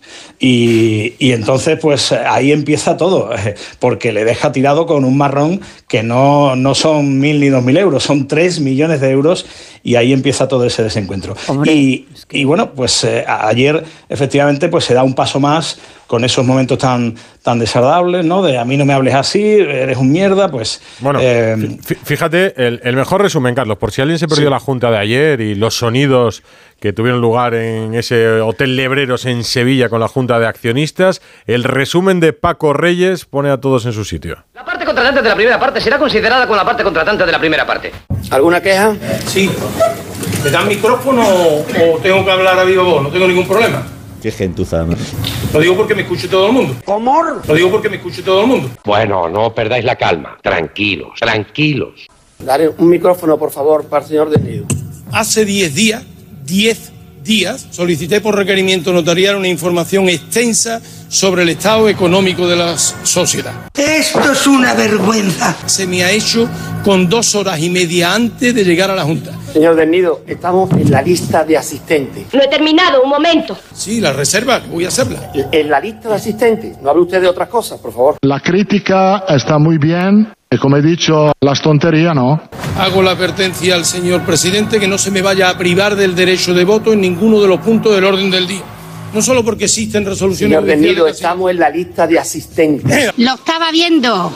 No hable de otras cosas, No, por hablo favor. de mis acciones asistentes que Usted tienen está hablando de de dos cuestiones diferentes. Y así llega este capítulo a su fin.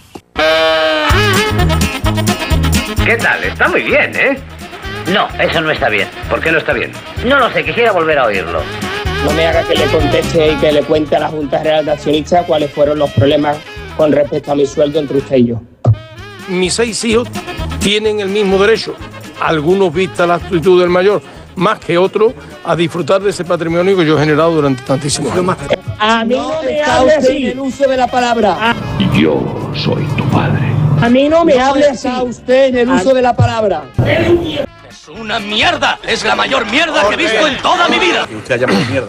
Yo no recuerdo lo que he llamado y yo las cosas que son de casa ya sabéis que En el auto de papá nos iremos a pasear. eh, no voy a entrar Perdone a mi hijo que no sabe lo que hace. públicamente. No está usted en el uso de la palabra, por favor.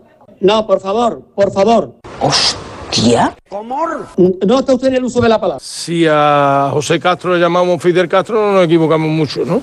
Es un tío que tiene huevos. Todos podemos cometer errores, pero el único que es un convicto, confeso, es usted. Que te meto con el mechero, Sole, ¿eh? Ay, en DB cómo ha puesto.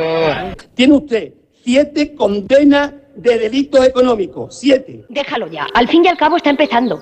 Que ninguna entidad financiera ni ninguna auditora de primer nivel querrá prestarle servicio a un club presidido por un exconvicto con condenas por delitos económicos, como a usted ya le consta. ¡Que te calles la boca ya! Vamos a hacernos unas fotos. ¿Una queja? Sí. ¿Me da micrófono? Y ya se ha terminado mi casa.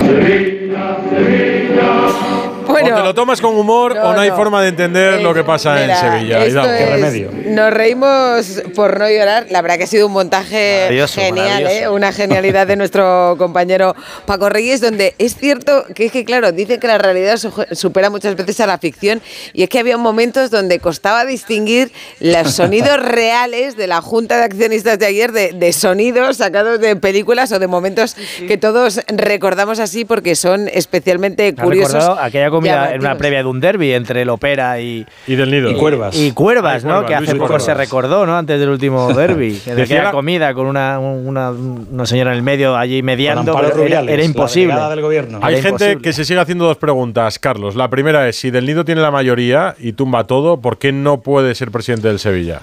Porque hace cuatro años firmó, aunque él me dijo anoche que no fue él el que lo firmó, sino su, su hijo, hijo. pero bueno, es la familia Ah. del nido, firmó aquel famoso pacto y el pacto sigue, sigue vigente. ¿Hasta Ayer, cuándo? eh, a ver, hay dos versiones. Una. Del nido dice que es hasta diciembre de 2024 Y dos. Castro y sus socios dicen que eh, es hasta 2027. O sea que cuando el año que viene estaremos hablando de este asunto eh, de nuevo, pues ya veremos qué es lo que pasa y si un juez, como ha ocurrido esta vez y el año pasado también, un juez tiene que decir sí o no. Usted puede votar o no puede votar. Eh, del nido ahora mismo, entre acciones suyas y sindicadas, controla el 44% de las acciones. En esta junta, él ha presentado 7.000 y pico acciones más que en la junta anterior. O sea, cada vez tiene más eh, o, o las que ha comprado o las que otros sindican con él. Eh, ¿Qué ocurre? Que eh, son ya dos años sin aprobar las cuentas, porque del nido lo tumba todo. Es más, ayer se presentó a bombo y platillo el, el proyecto del estadio, el nuevo Ra- Ramón Sánchez Pizjuán, y dijo del nido que, que nadie le coja cariño a ese estadio porque él también lo va a tumbar, porque hace falta eh, que se apruebe en Junta y que él va a decir que no, que ese estadio de hecho dijo que le pareció una porquería y que pareció un fregadero. Bueno, pues os ¿Qué solución tiene esto? Que sea del nido padre presidente, no entiendo. Eh, no, eh, la, la historia está en que si hay unos papeles firmados y, y un juez te dice que eso sigue adelante, pues eh, continúa eh, aprobarse las cuentas, sin aprobarse la gestión y continúa al frente del Sevilla Pepe Castro, aunque le quedan días. Ayer él mismo reconoció que fue la última junta de accionistas en la que él sería presidente porque a principios de año, enero, febrero más o menos, eh, se va a escenificar eh, el ascenso, digamos, a la- al, al sillón presidencial de- del Nido Hijo, de José María del Nido Carrasco. Cuídate por Sevilla, si Carlos. con- ¿Tú tienes si noticias con, de el la... espíritu navideño, ¿no? Igual eso, Sí, la, sí. la llamada de la sangre igual lleva la No creo que reconciliación. Nochebuena- La que está, Se- que está Semana Sevilla, Santa. Turrón, venga. Esa está Sevilla muy bonita. verla, está Sevilla muy bonita ya con las luces de Navidad encendidas. Estuviste en Sevilla, ¿no? Este fin Claro, de y, semana. y hicieron el encendido este y no fin de supiste semana. nada del ¿Tuviste una preboda o algo? No, no me invitaron ni a la boda ni a los líos familiares estos. La boda no. Le estamos, le estamos echando la pata a Vigo, ¿eh? ojito. Eh, ¿Con las luces navideñas? Sí, sí, sí. Ah, bueno. Ya veremos. Abrazo, Hidalgo. Un abrazo, buenas noches. Se podría hacer un montaje también perfectamente de lo que pasa en las últimas semanas, meses, horas, Ah, días pues sí. con la selección española de Monse Tomé. Eh, Ana Rodríguez, muy buenas. ¿Qué tal? Buenas noches, sí. Se la- podría, ¿eh? Pero se podemos podría. hablar de fútbol hoy. Eh, bueno, se puede hablar de fútbol, sí. Una Sí, super y de remontada, iban perdiendo épica. Sí, sí. 1-3 y han ganado 5-3. Y además a la número uno del mundo. Sí, a Suecia se cierra el año, además, este año histórico, en el que la, la selección se proclamó campeona del mundo. Una primera parte en la que pues eh, la han iniciado con esa especie de shock que venía de, de lo que pasó en Pontevedra el viernes Discreta, sí. pasado, sí, en donde, en donde el, el naufragio en defensa absoluto, remontada espectacular en la segunda. Cuando estaba Aitana Bonmati en el campo. Eh, ha sido necesario que entrase Aitana Bonmati para reaccionar. Y bueno, la verdad es que escuchando luego a Monse Tomé se ve que ha habido cierta tensión entre, entre Ah, ella Monse y Tomé. Monse Tomé y, y escucha la frialdad con la que Monse Tomé describía lo importante que ha sido Aitana hoy en el, en el partido. Aitana sabemos eh, la jugadora que es. eh, ella, al igual que el resto de jugadoras, tenía claro el plan de partido y, y hemos o han, o han podido ejecutarlo bien. Es como Simeone habla mejor de Joao Félix que Monse Tomé de A ver, yo no sé qué esperáis, has tampoco lo veo tan ¿eh? mal. Más cariño. Pero está ¿Que no? ahí, ahí. Yo cada Espera, vez espera. Tú eh, percibe ¿Puedes Isabel, ponerlo otra vez? Un percibe, segundo. percibe el cariño con el que Ponlo Monse otra Tomé vez, por favor. la Vamos, admiración Ponlo y hablamos sobre el No, audio. el cariño y la admiración con la que la seleccionadora habla del actual Balón de Oro. Esta frasqueta aquí con Monse Tomé sobre Aitana Bonmati, Fútbol Club Barcelona. Dentro. ¿Lo tenemos? Sí, lo tenemos. A ver, dale. Aitana sabemos eh, la jugadora que es. ¿Sabemos la jugadora eh, que es? Ella, al igual que Ella, el resto de jugadoras, el tenía claro el plan de partido. Tenía claro el plan de partido. y hemos- Pero sabemos la jugadora que es. Isabel, Una no. jugadora top. Que podría haber dicho algo más. De hecho, sí, ha- so- top solo ha no. habido, obviamente. solo ha de top no lo ha dicho. Pero eso lo pensamos todos. ha ¿sabes la habido dos grandes es? de La mensajes de cariño esta noche. El de Máximo Franchi, el italiano que nos ha escrito un libro sobre, sobre Florentino. Pérez, y después este de Ana, A Monse ver, no seré yo quien la defienda a ella, ni mucho menos. Lo que digo es que muchas veces siempre estamos esperando. Así nos- hablaba el tenemos- torero de su pareja y luego pasó lo que pasó. Ay, Dios mío, déjame un segundo, Edu, que nosotros siempre tenemos una expectativa generada sobre el otro, sobre qué van a decir de X personaje. Eh, me niego a entrar en ese saco. Si lo que tú la quiero tienes decir- delante y te da esta Me respuesta, ha parecido poco, me ha parecido poco, te lo digo, me ha parecido poco. Le. ¿Me parece para tanto para decir que la ha hecho de menos? No, ha dicho, La- todos sabemos la jugadora que es. Para mí, Aitana Momati es la mejor jugadora habéis del hecho mundo. mucho por Pues partidos. sí si que os sé. dice esto, Para mí, cada vez tengo más claro o más la sensación de que es un día menos para Monse Tomé. Hombre, le queda nada, ya te lo digo. Le queda nada. eh, al, al final es lo que- único que queda, ¿no? De Rubiales Bilda. Sí, exactamente. Es, es, eh, el único eslabón, tiene por muy así difícil. decirlo, y, y- y encima le han puesto por encima a una persona como es Markel Zubizarreta, que ha venido para Pero evitar, esta- claro ha que- llegado para evitar este tipo de, de problemas y que ha dicho además que, que se van a tomar las medidas para que no suceda el ridículo que pasó el otro día que salimos al campo no- con, con nos 10. cargamos- antes has metido al Cholo aquí, decía, ni el Cholo hablaba así de Félix. El otro día le preguntaron No, y dijo, mejor. No, perdona, el otro día le preguntaron y dijo, no hablo de los jugadores que no están en mi plantilla. No, pero pero, es es que que, no está- pero es no que Aitana sí está en la plantilla de Monse Tomé. Ya, ya, pero te digo lo que dijo el para no que no esté- con Quiero hacerle una pregunta a Ana Rodríguez. Eh, ¿Va a ser Monse Tomé la seleccionadora en la Liga de Naciones que se juega a finales No, de se febrero? la cargarán después cuando la gane, como a Bilda. A finales de- A cerrar el Cuando gane el juego. A finales de, de febrero. Eh, yo creo que estos eh, meses de, de descanso vienen muy bien para tomar distancia entre todos. Eh, creo que, la llega, por así decirlo, el arranque de, de Monse Tomé no ha sido el mejor en la selección, por mucho que los resultados hayan Tampoco sido su actitud, hasta, ¿eh? hasta ahora. Tampoco sí, su exactamente. actitud ha mentido, sentido, sí. ha, ha mentido en la Ha primera cambiado rueda muchas de veces de prensa, opinión el y staff ha metido la, la pata en, en muchísimas ocasiones con errores No imperdonables.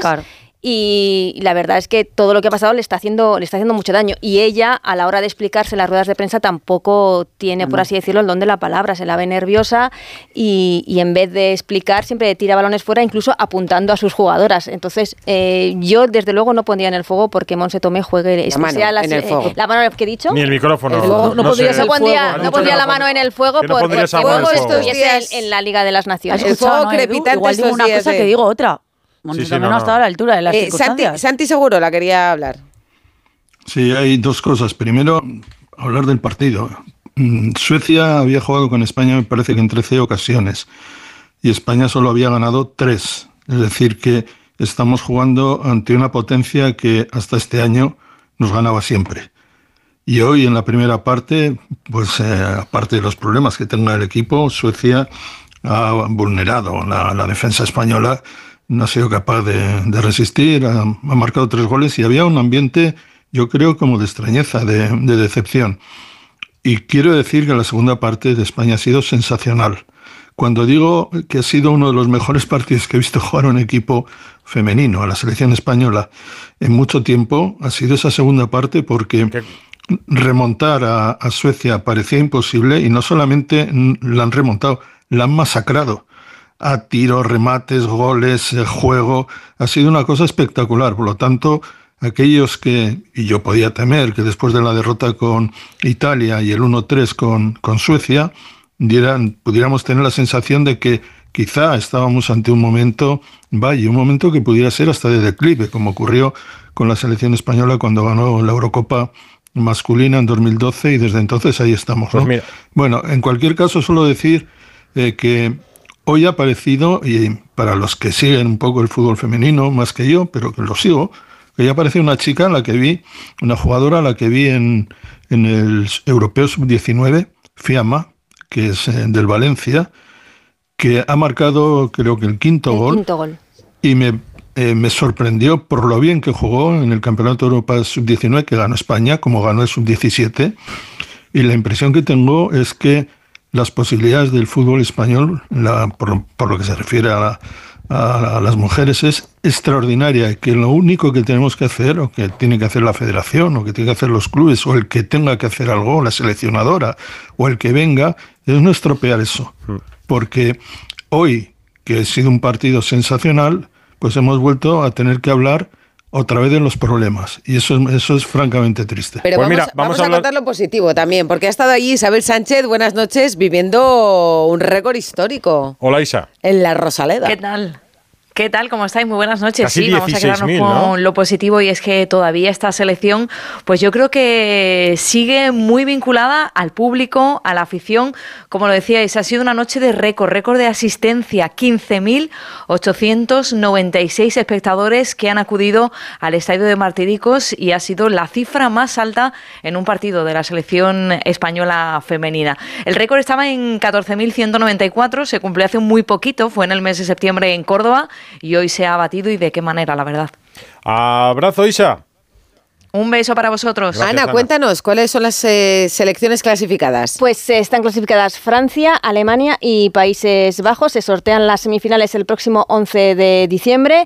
Eh, todavía no sabemos qué país albergará esta Final Four. ¿Puede ser España? Puede ser España, pues sí, sí, sí. eh, cualquiera de las cuatro eh, semifinalistas optan a, a que se organice esta final a cuatro de la Final Four. Las eh, dos primeras selecciones, las que lleguen a la final, eh, tendrán eh, plaza en los Juegos Olímpicos de París. Y si una de ellas es además Francia, que ya está en los Juegos como anfitriona, la tercera, la que gane la final del Consolación, también estará en los Juegos Olímpicos de París. Así que tenemos esas oportunidades de estar ¿Y por primera vez en cómo una está el- Ana, ¿cómo está el caso Escocia, Inglaterra, el, el Re- el Reino Unido, Juegos Olímpicos? Esto lo cuentan ellas juegan, que es un podcast de Onda Cero que está disponible para todos. Era Pero, polémico, pero- era polémico porque en el mismo digo por hacerle grupo publicidad, hombre. En el mismo grupo eh, competían Escocia e Inglaterra, que juegan juntas los Juegos Olímpicos eh, dentro de Reino Unido o Gran Bretaña. Hoy Inglaterra necesitaba ganar Great y por Britain. bast- eh, Inglaterra necesitaba ganar y por muchos goles a Escocia para superar a Países Bajos, que también necesitaba una goleada. Era, se, de- se definían entre los dos por el número de goles marcados.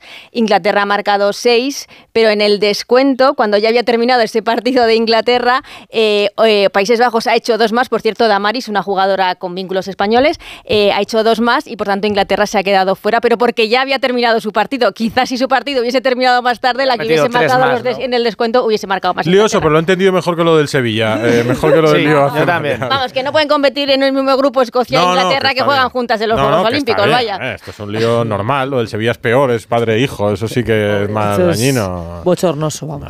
Abrazo, Segurola. Abrazos a todos vosotros. Gracias, Ana. Una menos siete minutos. Radio Estadio Noche. Rocío Martínez y Edu Vidal. No te pierdas las condiciones excepcionales de financiación en todos los modelos Opel. ¿Demasiado rápido? Es que son los Flash Days de Opel, así que mejor date prisa. Condiciones excepcionales de financiación en todos los modelos Opel, solo hasta el 20 de diciembre. Financiando con Stellantis Finance hasta el 20 de diciembre. Consulta condiciones en opel.es. ¿Te preocupa el trabajo? Tranquilo, toma Ansiomet. Ansiomet con triptófano y asuaganda te ayuda en periodos de tensión en el trabajo. Venga, que tú puedes. Ansiomet de Pharma OTC. El manantial de los sueños, el origen de la Navidad, la experiencia navideña inmersiva que te llenará de ilusión, fantasía y toda la magia de la Navidad. Te esperamos en el Real Jardín Botánico Alfonso XIII. Reserva tus entradas en elorigendelanavidad.com. Si juegas a la lotería estas navidades, no olvides asegurar tu premio en la guinda, la app de lotería que te ofrece el único seguro del mundo que te devuelve los impuestos del premio para que te lo lleves enterito. Solo para premios superiores a 40.000 euros. Juega con responsabilidad. Mayores de 18 años. Seguro ofrecido por Beco 1987. Más información en laguinda.app. Radio Estadio Noche. Rocío Martínez y Edu Pidal. La Fórmula 1 llega a Madrid. Lo contaba El Mundo con la firma de Jaime Rodríguez. Y pregunta Agustín, ¿es Jaime Rodríguez el que firma? Grande, Jaime. Perdona, perdona, os voy a contar cómo. Os voy a, os voy a dar una pincelada. Como hoy estamos de crónica social, ¿no? Bueno, en realidad no habéis contado nada todavía. Se ha presentado, no, no, al hilo de la Fórmula 1, porque se ha presentado en Londres eh, la película Ferrari eh, de Michael Mann sobre la vida de Enzo Ferrari. Bueno, pues el papel de Laura Ferrari, de su mujer, lo desempeña Penélope Cruz. Se estrenará en los cines en febrero. Oye, qué bien. Y mira, es que va siempre maravillosa. Penélope Cruz es que a mí me encanta como viste. ¿Sabes qué tenemos que hacer? Y para llevaba una programa? torera Calla, pe- Chanel de Hombre, estilo a mí- de a aire mí también me gusta español. como viste, claro. yo si pensé que estoy- a mí estaría estupenda. Pensé que esto iba a desembocar en que era una mención porque la producción era de a tres media o algo. O sea, No, porque, es, hombre, Vale, vale, porque es, una no. noticia, es una noticia de Fórmula 1 Sí, sí, donde tenemos bien. a una actriz española que iba maravillosa, vestida Siempre, de Chanel siempre y de con Chanel. aire español, porque llevaba así como una torerita. La he visto, eh, estaba maravillosa. Chaqueta torera, ¿Chanel que va a la noche, que va a la noche No, torera. que no pongas esa cara de que me estáis contando. Eh, eh, son salseos, no estás hablando tú toda la noche Te del torero. todo, mira, con la chaqueta ahora de torera, moda. con la chaqueta Lo torera de y con la no está en la 1. calle. Tú te bajas a la Plaza España o a Cibeles y lo de Chanel no está en la calle. Lo de Penélope sí. Lo de la boda sí. Cruz. Hombre, y el modelito de Penélope Cruz y la película, tener a nuestra actriz Yo te digo una cosa, ¿sabes quién va a venir a, a la Fórmula 1? ¿Quién? Penélope Cruz. ¿Que va a venir? ¿A No dónde? sé. Me he tirado el pisto. Jaime, cuéntanos, por favor. A la Yo quiero Fórmula- saber detalles. Seguramente venga. A, la- a los grandes premios van muchas actrices y, Hombre, y eso por eso. estrellas de Y Hollywood. ella, si hace la película NBA, Ferrari, pues tendrá que venir a verla, a animar a Carlos Sainz. digo Nosotros yo. que somos mortales tenemos que empezar ya a dar por saco pum, pum, pum con las entradas. Porque si no, no vamos a ir. ¿Quedan ya? ¿Cuántos años quedan? Eh, Jaime, para que venga, ¿dos años? Tres años. 26. Tres. Esto, Vale. esto Jaime nos lo arregla. Pues hay Bueno, que empezar bueno. ya a dar la matraca. o yo- Vila del Prat igual, ¿no? Si, si Fernando Alonso no sigue en la Fórmula 1, habrá más entradas libres que si sigue en la Pero a Fórmula seguir, 1. hombre. En tres años, Jaime, Uh, yo no lo veo. No lo veo. Joan Vila del Prat, muy buenas. Hola, buenas noches. ¿Podemos Edu. soñar con ver a Alonso aquí a la- en Madrid o no? Bueno, vamos a ver que, que todo esto sea cierto, que da la sensación de que sí, de que va para adelante, de que han firmado un contrato para 10 años, esto es lo que da la sensación, pero hay un, para mí hay una cosa que es importante. Eh, Momelo tiene contrato 24, 25 y 26 como Gran Premio de España. O sea que si el 26 está también Madrid, será el Gran Premio de Madrid. Y tendrán que hacer dos Gran Premios en España, que esto sería difícil en este momento que la Liberty lo que está haciendo es buscar países que paguen mucho más de lo que están pagando pues Spa y otros circuitos que hay por aquí, los circuitos históricos, ¿no? Para la Fórmula 1, esto que contaba Jaime antes, Joan, de que la financiación sea pública y eso preocupa porque con cambios de gobierno pueden correr riesgo los grandes premios y que haya financiación privada y nuevos circuitos y nuevos escenarios, eh, es algo llamativo para ellos. Esto ya se vive en el Gran Circo.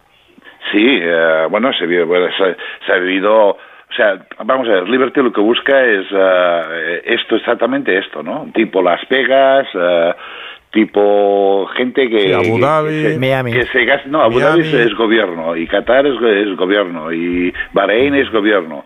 Pero mm, empresas eh, o gente con, con pasta que, que decida hacer el Gran Premio y... porque que además hagan show directamente y alrededor. Pase lo que pase con el gobierno, no sucede absolutamente nada, ¿no? Esto, Mm.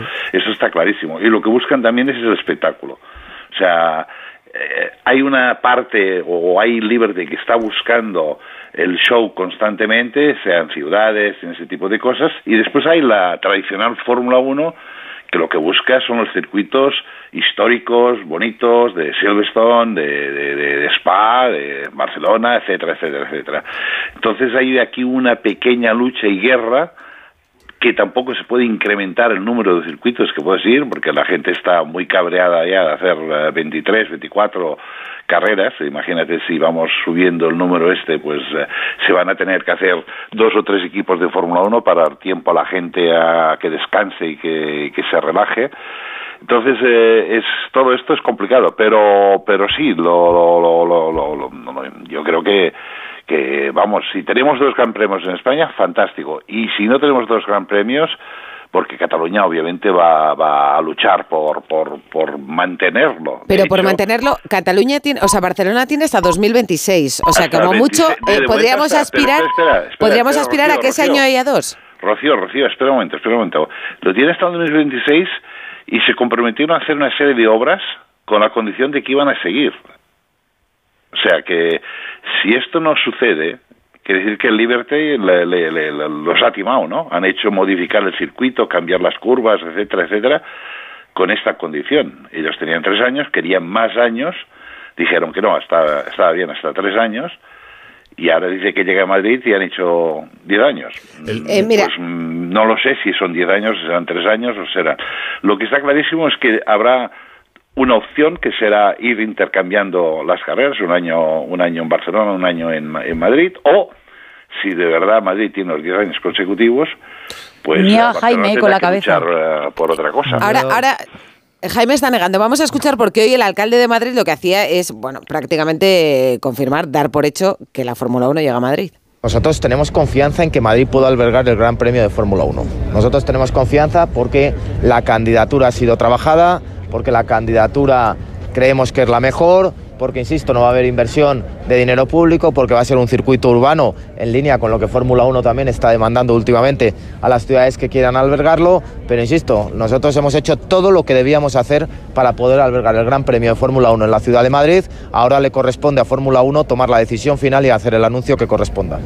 Eh, Jaime, decías eh, Esto es que no. importante lo que acaba de decir, ¿eh? Ahora corresponde a la Fórmula 1 hacer la decisión final El, y el- tomar el la anuncio. decisión. Sí, también ha dicho que el anuncio, ¿no? Pero pr- prácticamente lo ha dado, lo ha dado por hecho. El Gran Premio de España de Fórmula 1 pasará de Barcelona a Madrid. Ese era el titular hoy en Sí, yo, yo Noticia del Mundo. respeto lo que cuenta Joan, que, que lleva muchos más años que yo en la Fórmula 1 y conoce perfectamente a Montmeló y, a- y al RAC, pero yo la información que, que tengo, que manejo y, y que hemos publicado hoy es que mm, van a ser dos carreras que no van a parecer compatibles en el, mo- en el calendario, es decir, Montmeló, eh, yo la información que manejo es que no tiene garantizado el 26, eh, lo que va a tener opciones de celebrar las próximas dos carreras, los dos próximos años, pero la opción del 26 no. Eh, la Fórmula yo- 1 Yo he hablado con el circuito, ¿eh? O sea, el Joan, 26 pues- está en el contrato. Pues la Fórmula 1 niega eso, Joan, y la Fórmula 1 va a comunicar a Montmeló que en el 26 el Gran Premio de España pasa a Madrid.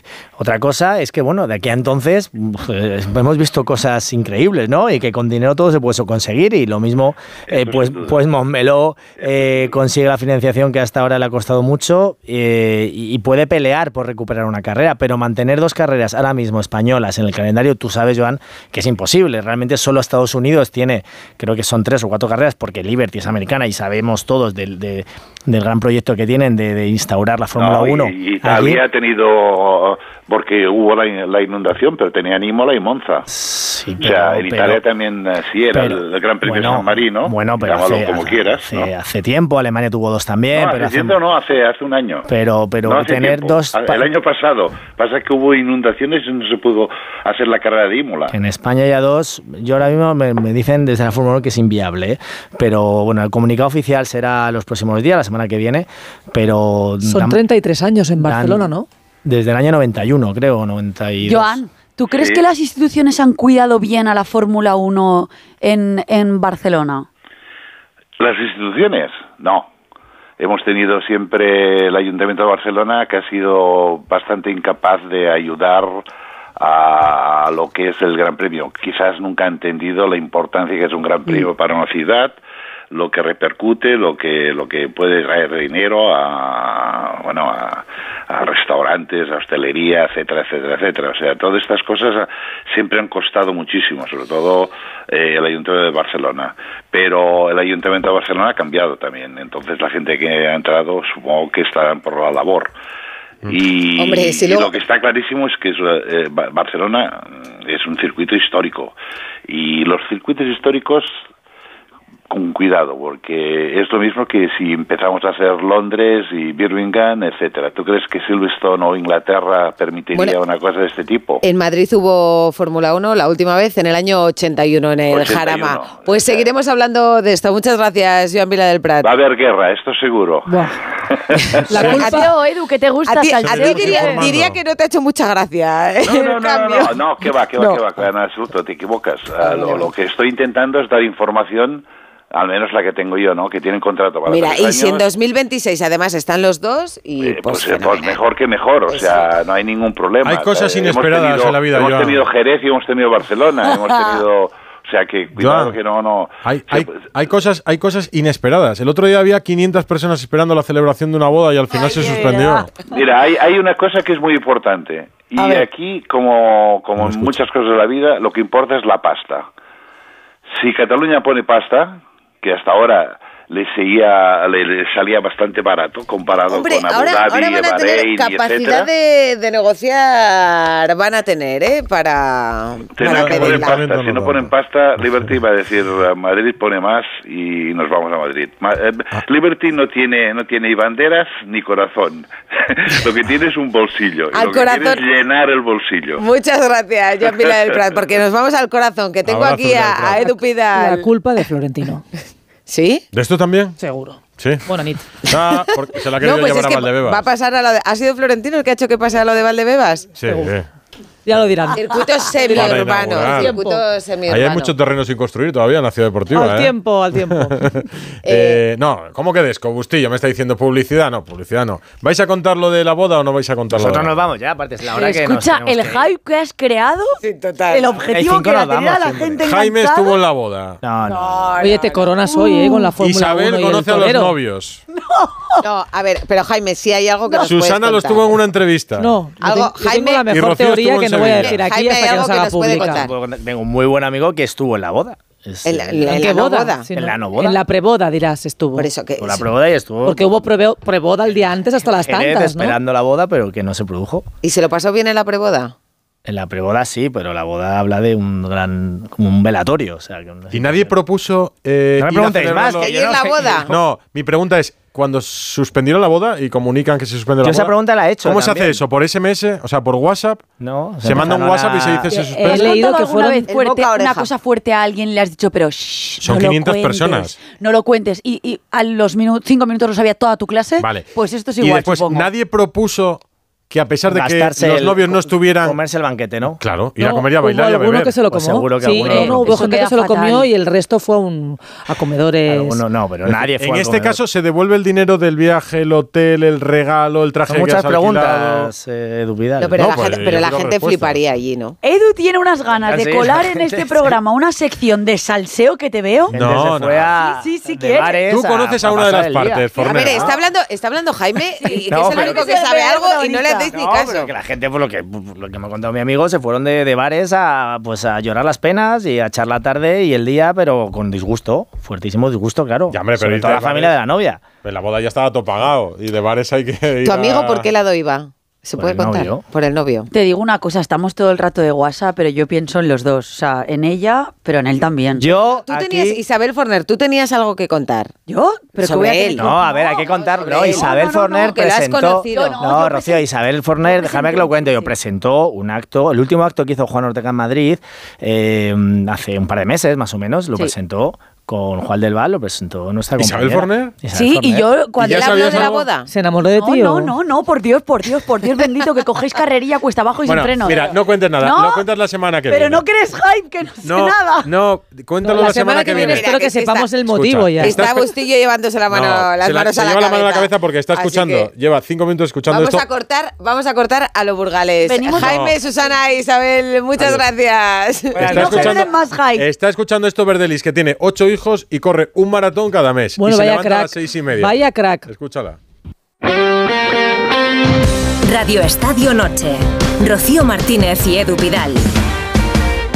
Rocío no quiere que diga que ha corrido la Beovia, que no, ha hecho no, maratones. No, no maratones hacer, solo he hecho uno. Lo que no quiero que digas son. media de Madrid. Lo que no quiero que digas son mentiras. Hay solo he hecho de que puedes estar un maratón. En Chicago. Puedes estar en Chicago. Me estoy o planteando hacer de nuevo un maratón. Sería mi segundo. Pues fíjate, fíjate que yo conozco a una persona que se va a hacer uno cada mes. Y, y no sé cómo da abasto. y, una- y llevo unos cuantos ya. Y tiene ocho hijos. ¿Ocho? Sí, sí. Seguro que, que la, conoce, la conoce la gente porque estamos hablando con una gran influencer, Steffi Verdelis.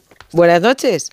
Buenas noches, encantada. 75% ya del reto completado. ¿Cuántos llevas? 75%. Sí, pues en Valencia he llegado a meta cumpliendo la novena maratón.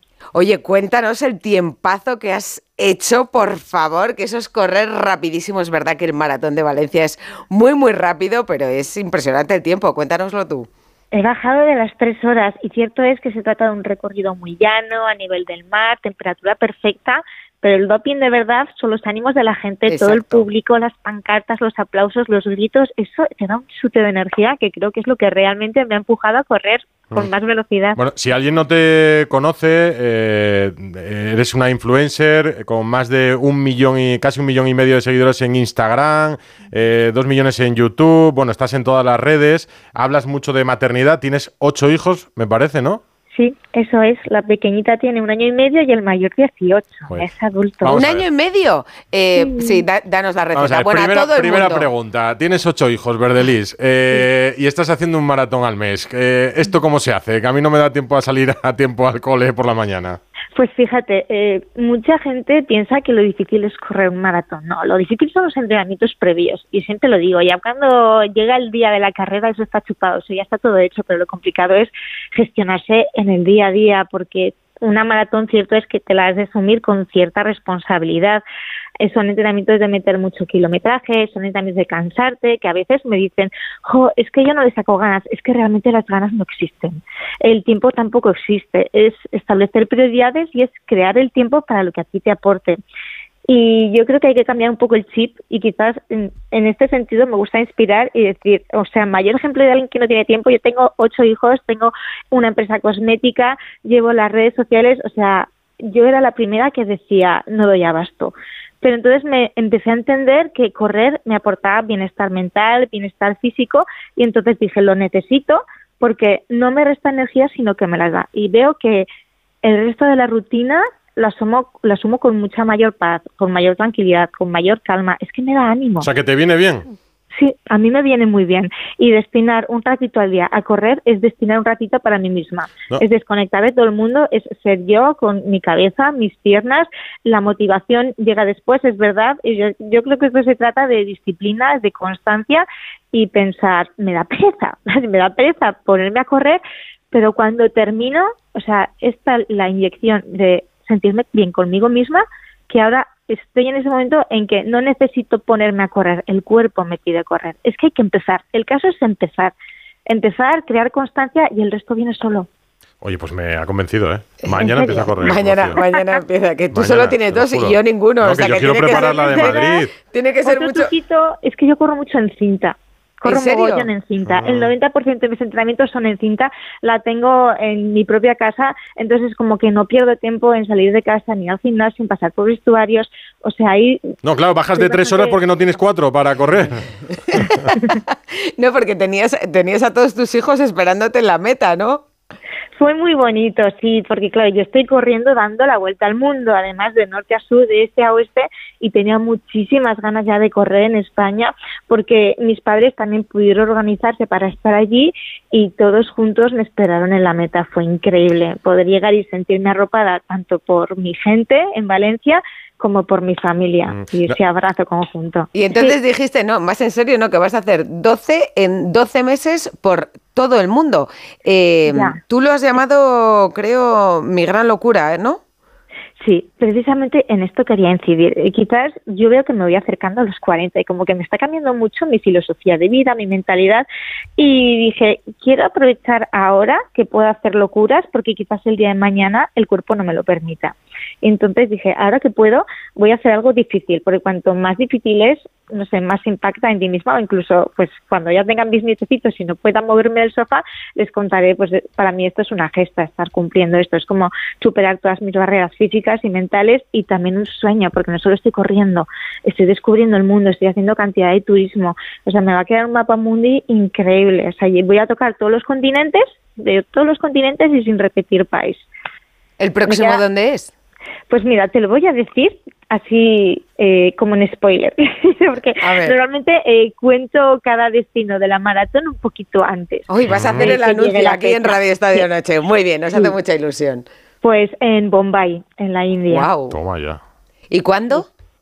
Este es el 21 de enero. Mm, Voy a tener un espacio de tiempo de casi mes y medio. Si es una barbaridad para mí. Voy a empezar a entender lo que es el descanso entre una y otra. Y, y una cosa, eh, un día, eh, hoy es martes, mañana miércoles, festivo, se- bueno, a lo mejor con el festivo es diferente, pero un día normal, con cole, trabajo, ¿cómo es tu rutina? ¿Te levantas por la mañana? ¿En qué momento entrenas? O sea, ¿desayunas? ¿Preparas el desayuno eh, tú y tu pareja para 8?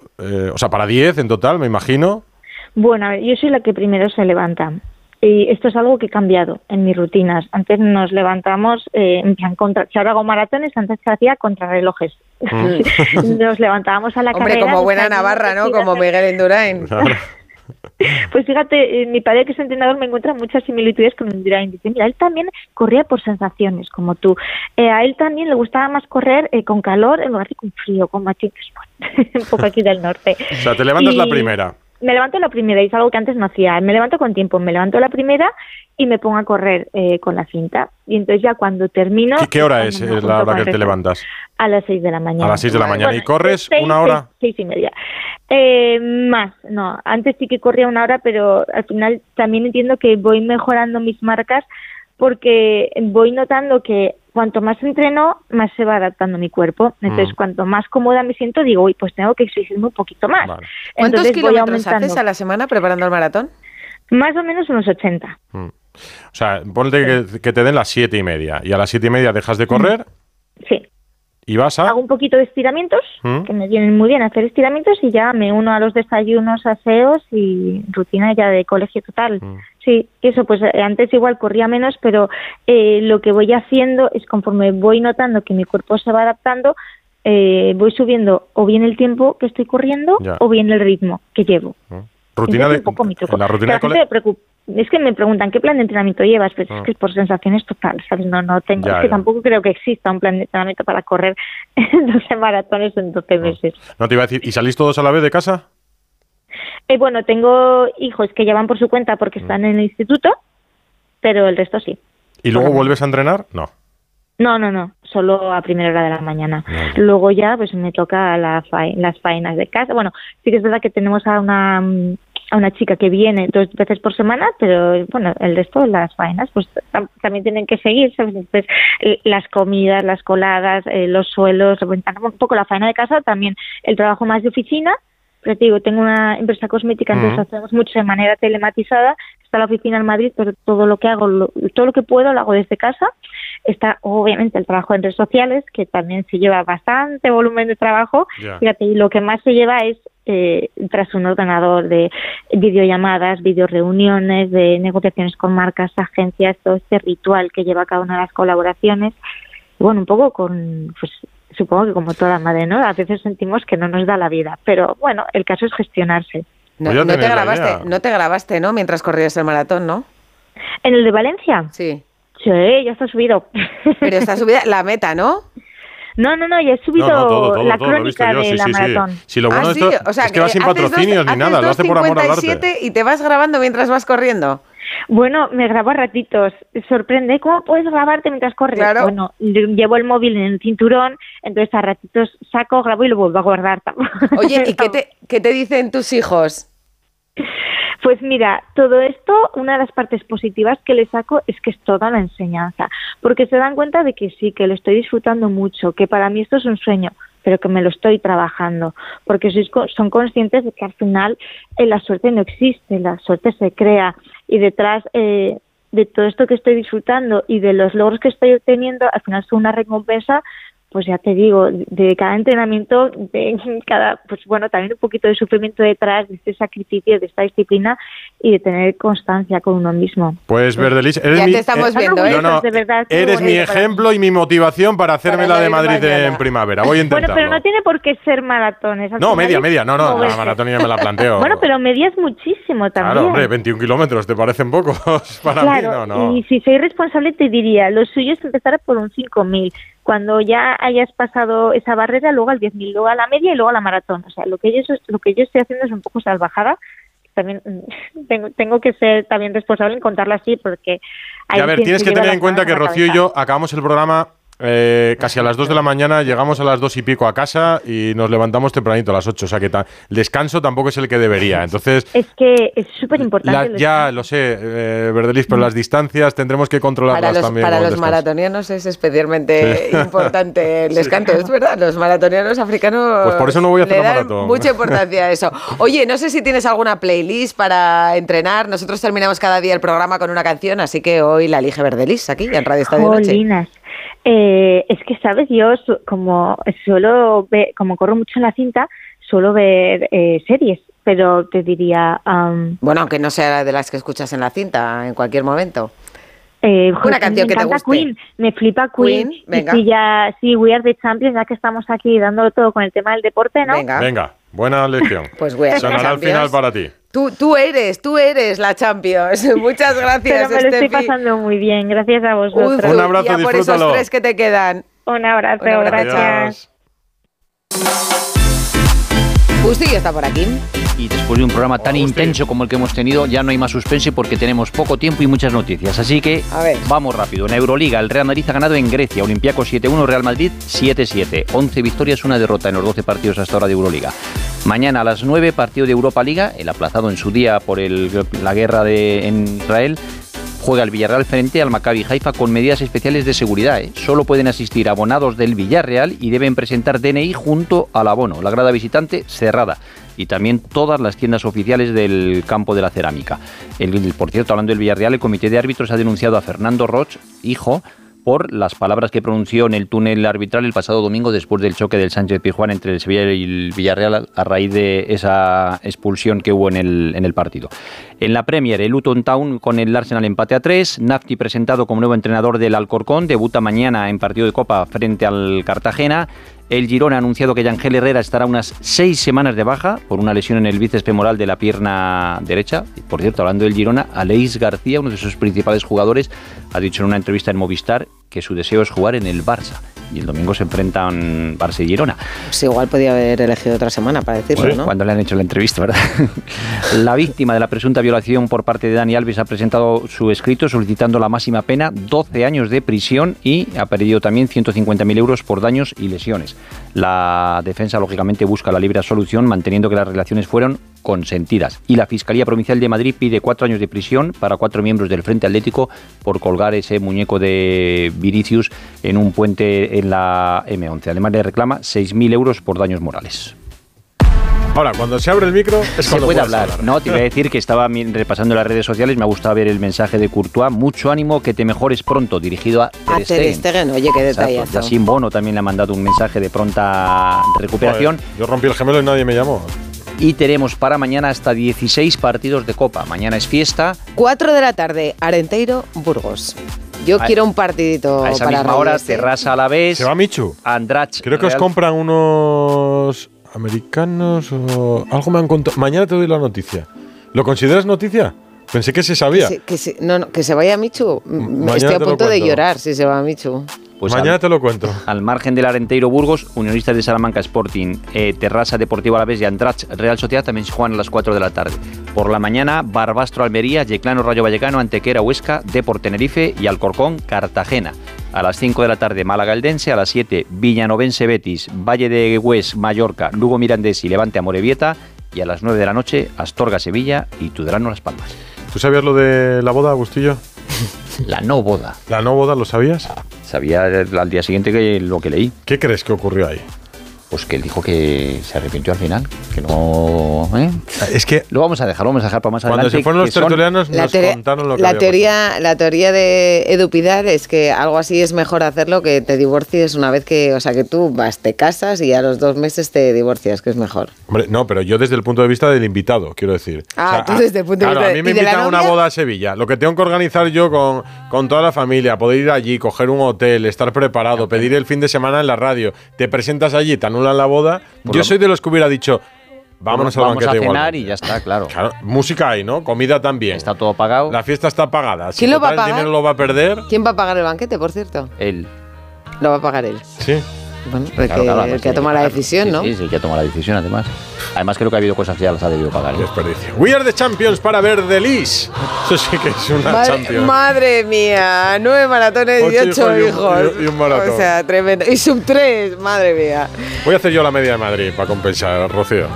Hombre, claro. Para compensar. que- 28 de que abril. Tú haces muchas y yo ninguna. El 28 Voy a de abril, una. te quiero ahí en la línea. esa- Yo venga. la hice el año pasado ya, Este ¿eh? fin de semana empiezo. Hasta mañana. Adiós.